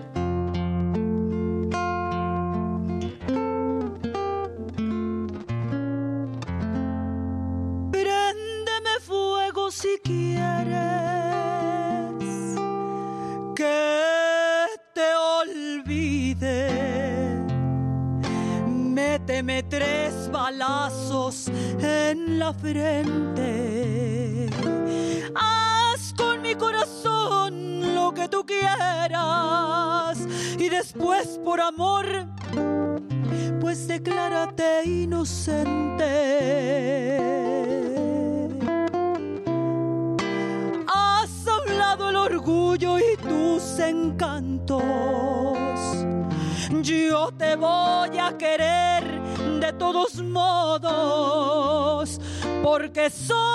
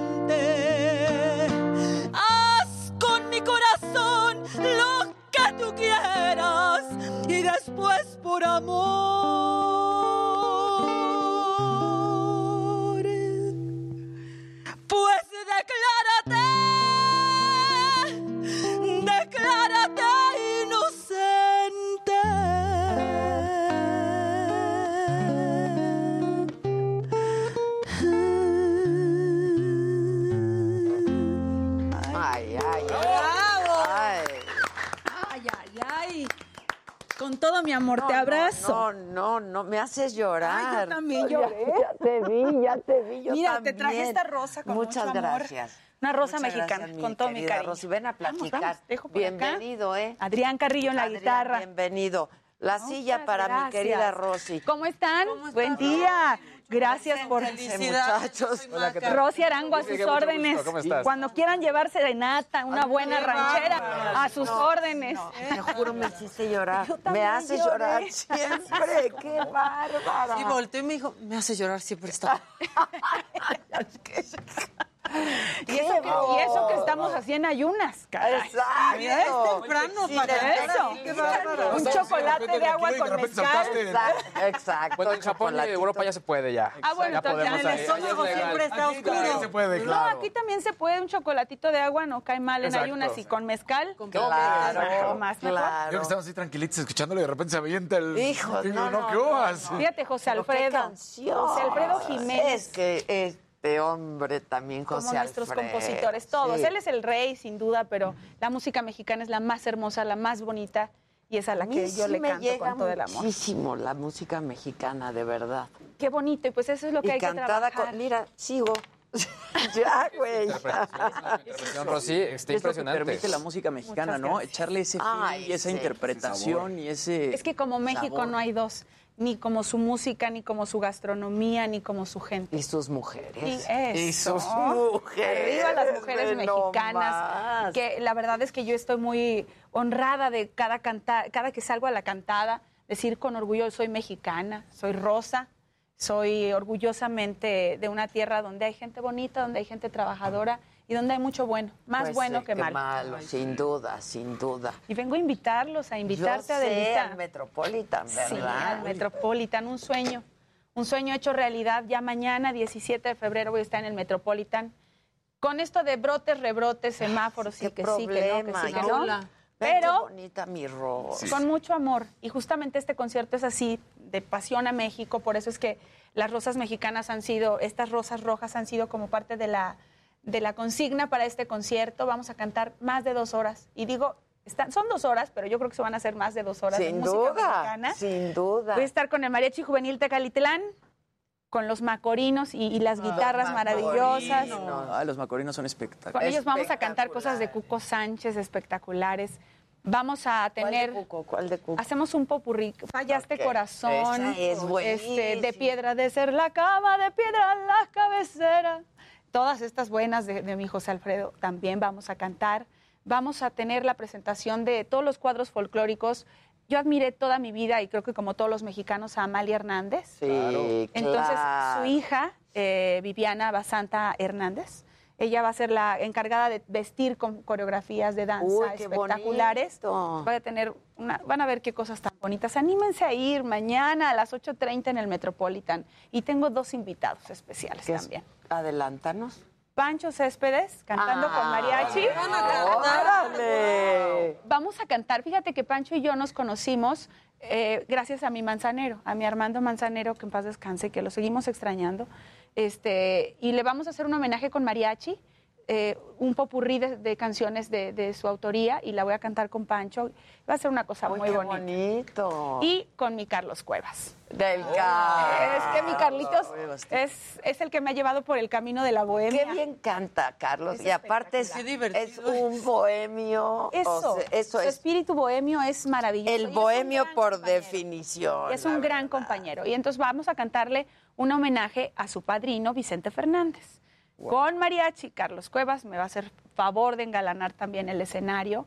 Y casualmente decíamos mañana hubiera sido el cumpleaños de Vicente Fernández, entonces le vamos a hacer su, su homenaje con cariño, como lo hacemos siempre los que cantamos música mexicana.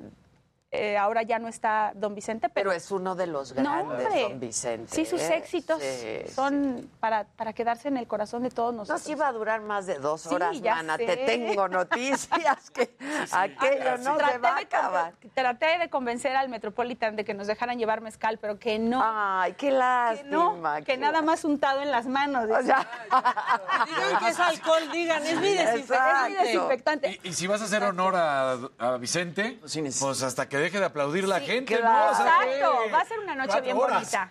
Ojalá que la verdad es que la gente se sienta cómoda, que se reconecte con, con todos estos sentimientos, Ay, sí. Adela, porque yo creo que hoy más La que verdad es, si tienen oportunidad de verdad, y si no, búsquenla. Sí, porque por esta favor. mujer canta con el alma y el corazón y... Y aparte ir al Teatro Metropolitan siempre es toda una experiencia, ¿no? Claro. Es bellísimo. escenario Bueno, es que, claro. hermoso en el medio de- del centro de la Ciudad de México, o sea, como que A mí todavía, te lo juro, hoy en la mañana desperté y dije, ya es mañana. Y ¿Te da entonces, nervios? Sí, sí, estoy muy emocionada. Adela. Yo nunca me imaginé, sí, lo había deseado, me puse a trabajar arduamente, más de 20 años, defendiendo mi cultura, mi música. Y cuando yo llegué a ver ahí a gente que yo admiro mucho como eh, Concha Buica, El Cigala, porque los fui a ver ahí, Lila Downs, que la admiro profundamente, y también vi a Doña Guadalupe Pineda ahí. Entonces yo decía, híjole, ojalá algún día yo pudiera estar ahí. Y hoy que la vida y el trabajo, porque sí, o sea, no es nomás claro, porque el sí, trabajo, el trabajo talento constante. y la disciplina, sin duda. Y, y ¿sabes qué? Que mi, mi oficina se aventó y me dijo, ya es tiempo, no hay para atrás, hay que aventarnos en febrero, aunque todo el mundo nos decía, pero pues, ¿por qué no en septiembre? Pues, pues, ¿por qué no? Septiembre está bonito porque todos celebramos nuestra, pero- nuestra independencia, pero Deberíamos el amor a México siempre, es todo el año. Todo el año. Y este concierto es un concierto muy mexicano, un, un concierto de mucho amor a México, donde de pronto se van a acordar de su abuela o de su mamá o de sus amores y de sus desamores. Entonces se va a hacer un reencuentro con uno mismo y, y- y, ¿sabes? Refrendar el amor por México. No, ya es que necesitamos. hoy amor más que México. nunca, ¿eh? Así es. Qué bueno que no en septiembre y qué bueno que ahora, este, donde hay tanto ruido y está tanta cosa pasando, ¿no? Es que los mexicanos somos grandiosos y se nos estaba olvidando. Sí. Somos capaces de hacer que la vida gire y que el rumbo se enderece. Así que yo creo que todo comienza desde la cultura, la educación, el amor por México. Eso es lo que realmente va a revolucionar a nuestro país. Sin duda.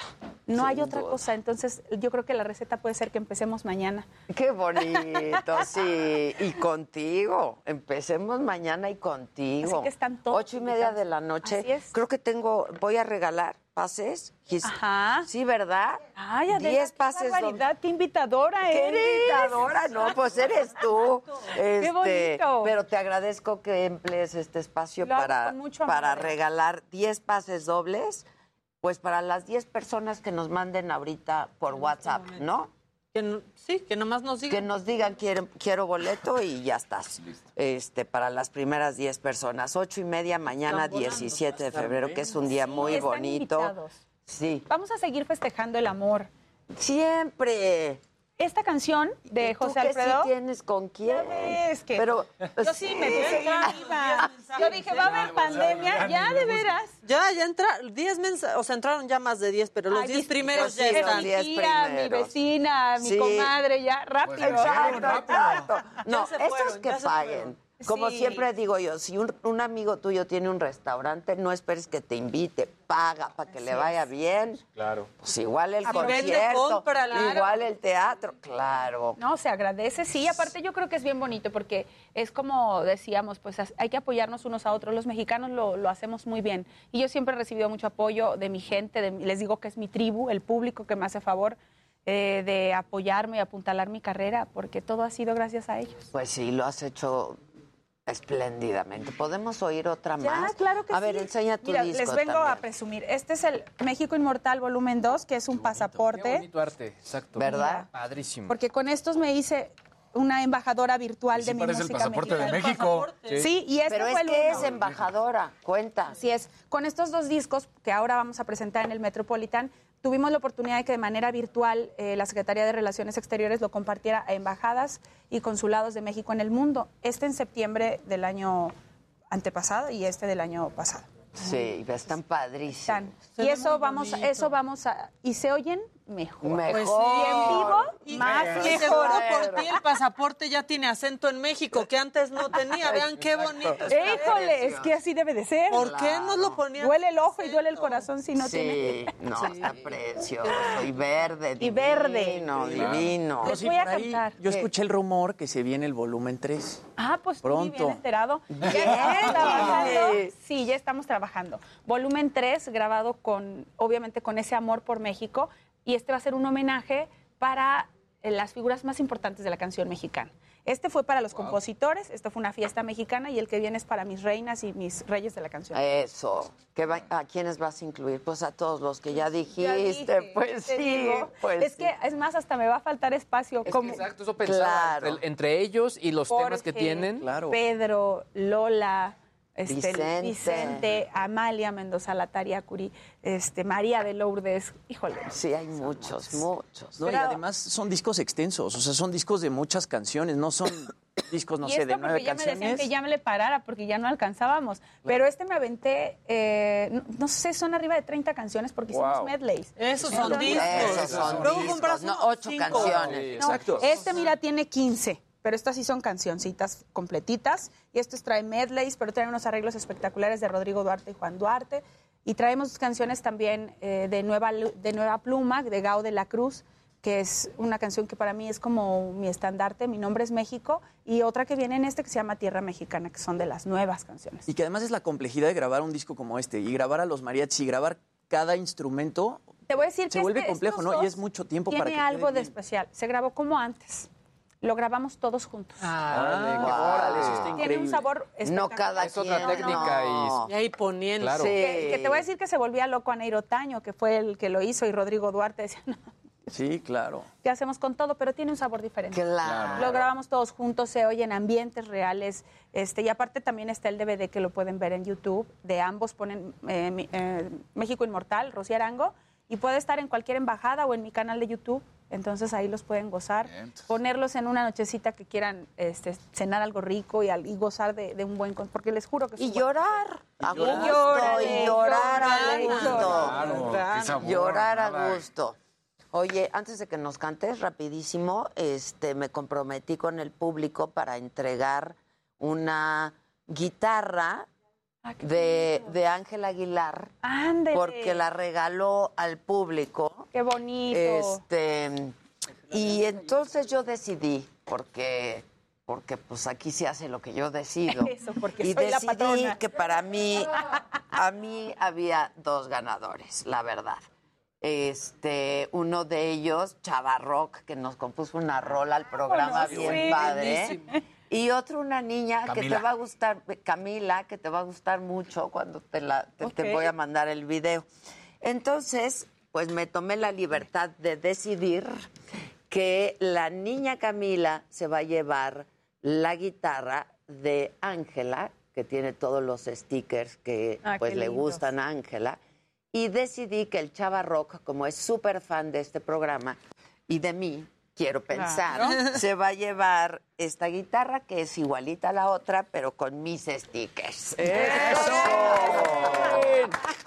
¿Por qué no? Estuvo ¿Por chavarrón, no? Camila. Esa la regala Ángela y esta la regala la Micha, que no se podía quedar atrás. Entonces, tanto Camila como Chava Rock ya tienen su guitarra para que sigan Que componiendo. viva la música. Que viva la música. Debe de haber más música. ¿no? Este, y pues eso decidí, porque pues sí, la niña es fan de Ángela y mi querido. Chava por Rock es fan de nosotros. Sí, Qué bonito, pues, que Ya valí, se los dije. No, chava, No, ya chavita, No. chavita, ya ganaste. Qué maravilla. Hay que fomentar el arte y el amor por Y México. la generosidad también, Eso. que se Así vean, es. que hay, que hay, Claro, ¿no? Y que así es, somos... porque aparte de lo que tú das, se regresa en doble. Ay, Dios te oiga. No, de verdad. Híjole, se te va a regresar Dios una te avalancha. oiga, Dios te así va a ser, oiga. estoy segurísima. Oye, ¿y vas a ir al final Eso, del ten, a la final del ten? Allá vamos a estar en Acapulco, a toda la gente. ¿Vas a cantar? Es- estamos en eso, yo creo que sí, tengo mucha esperanza que sí. Eh, yo creo que hoy más que nunca tenemos que reactivar el turismo. Ay, sí. Y Acapulco es un destino perfecto, así que si tienen oportunidad, agarren el bocho, pidan aventón, agarren el- al vecino. el autobús, El autobús. el autobús, Y allá nos vemos, bien. Acapulco los espera con todo su, eh, por supuesto ahora el tenis, el abierto mexicano, que es un orgullo.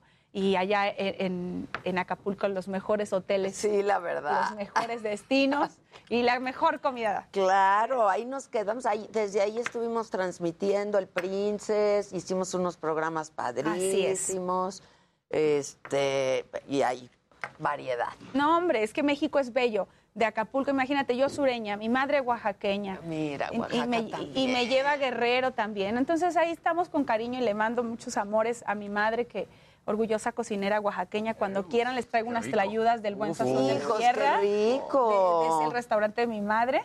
Este, Qué maravilla. el ¿Dónde? ¿En la ciudad de Está Oaxaca? en Iztapalapa, donde Ah, vive la gente guapa. No tengan miedo y vayan al barrio de Eso, Iztapalapa. eso. Aquí, Aquí en está la Ciudad de ya.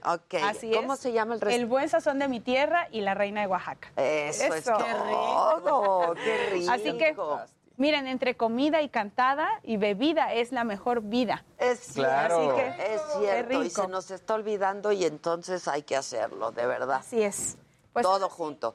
¿Nos cantas para les despedir canto, el por programa? supuesto. Y nos vemos mañana. Mañana en el. Metropolitan, ocho y media, boletos en taquilla y en Y ahí en Ticketmaster también. Ticketmaster, ya están. Allá los Buenísimo. espero mañana y gracias Adrián Carrillo por Muchas acompañarme hoy. gracias, Adrián. Mi Muchas querido gracias. Adrián. Vamos con esto que se llama Mi nombre es México. Quiero que escuchen la letra, ojalá que les guste, del gran compositor Gao de la Cruz.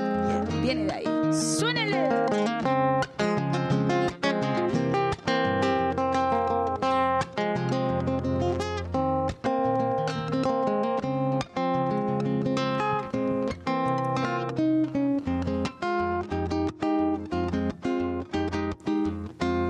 Del barro, nací mestizo, entre penacho, zarape y mito.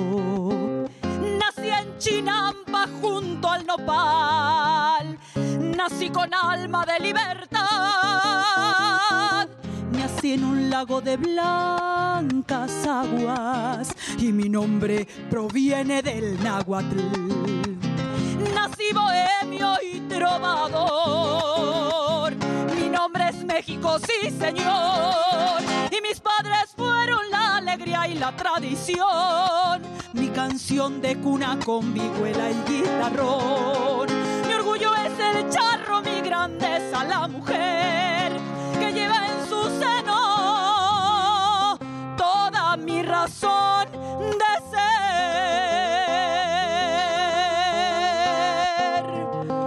Hoy más que nunca necesitamos estar unidos.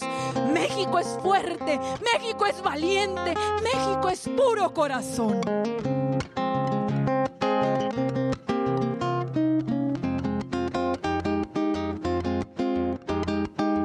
Nací de un ave alzando el vuelo, por eso tengo favor del cielo. Yo soy de acabe y de maíz. De sur a norte soy muy feliz. Nací en un lago de blancas aguas y mi nombre proviene del náhuatl. Nací bohemio y trovador. Mi nombre es México, sí señor. Y mis padres fueron la alegría y la tradición mi canción de cuna con vihuela y guitarrón. Mi orgullo es el charro, mi grandeza la mujer que lleva en su seno toda mi razón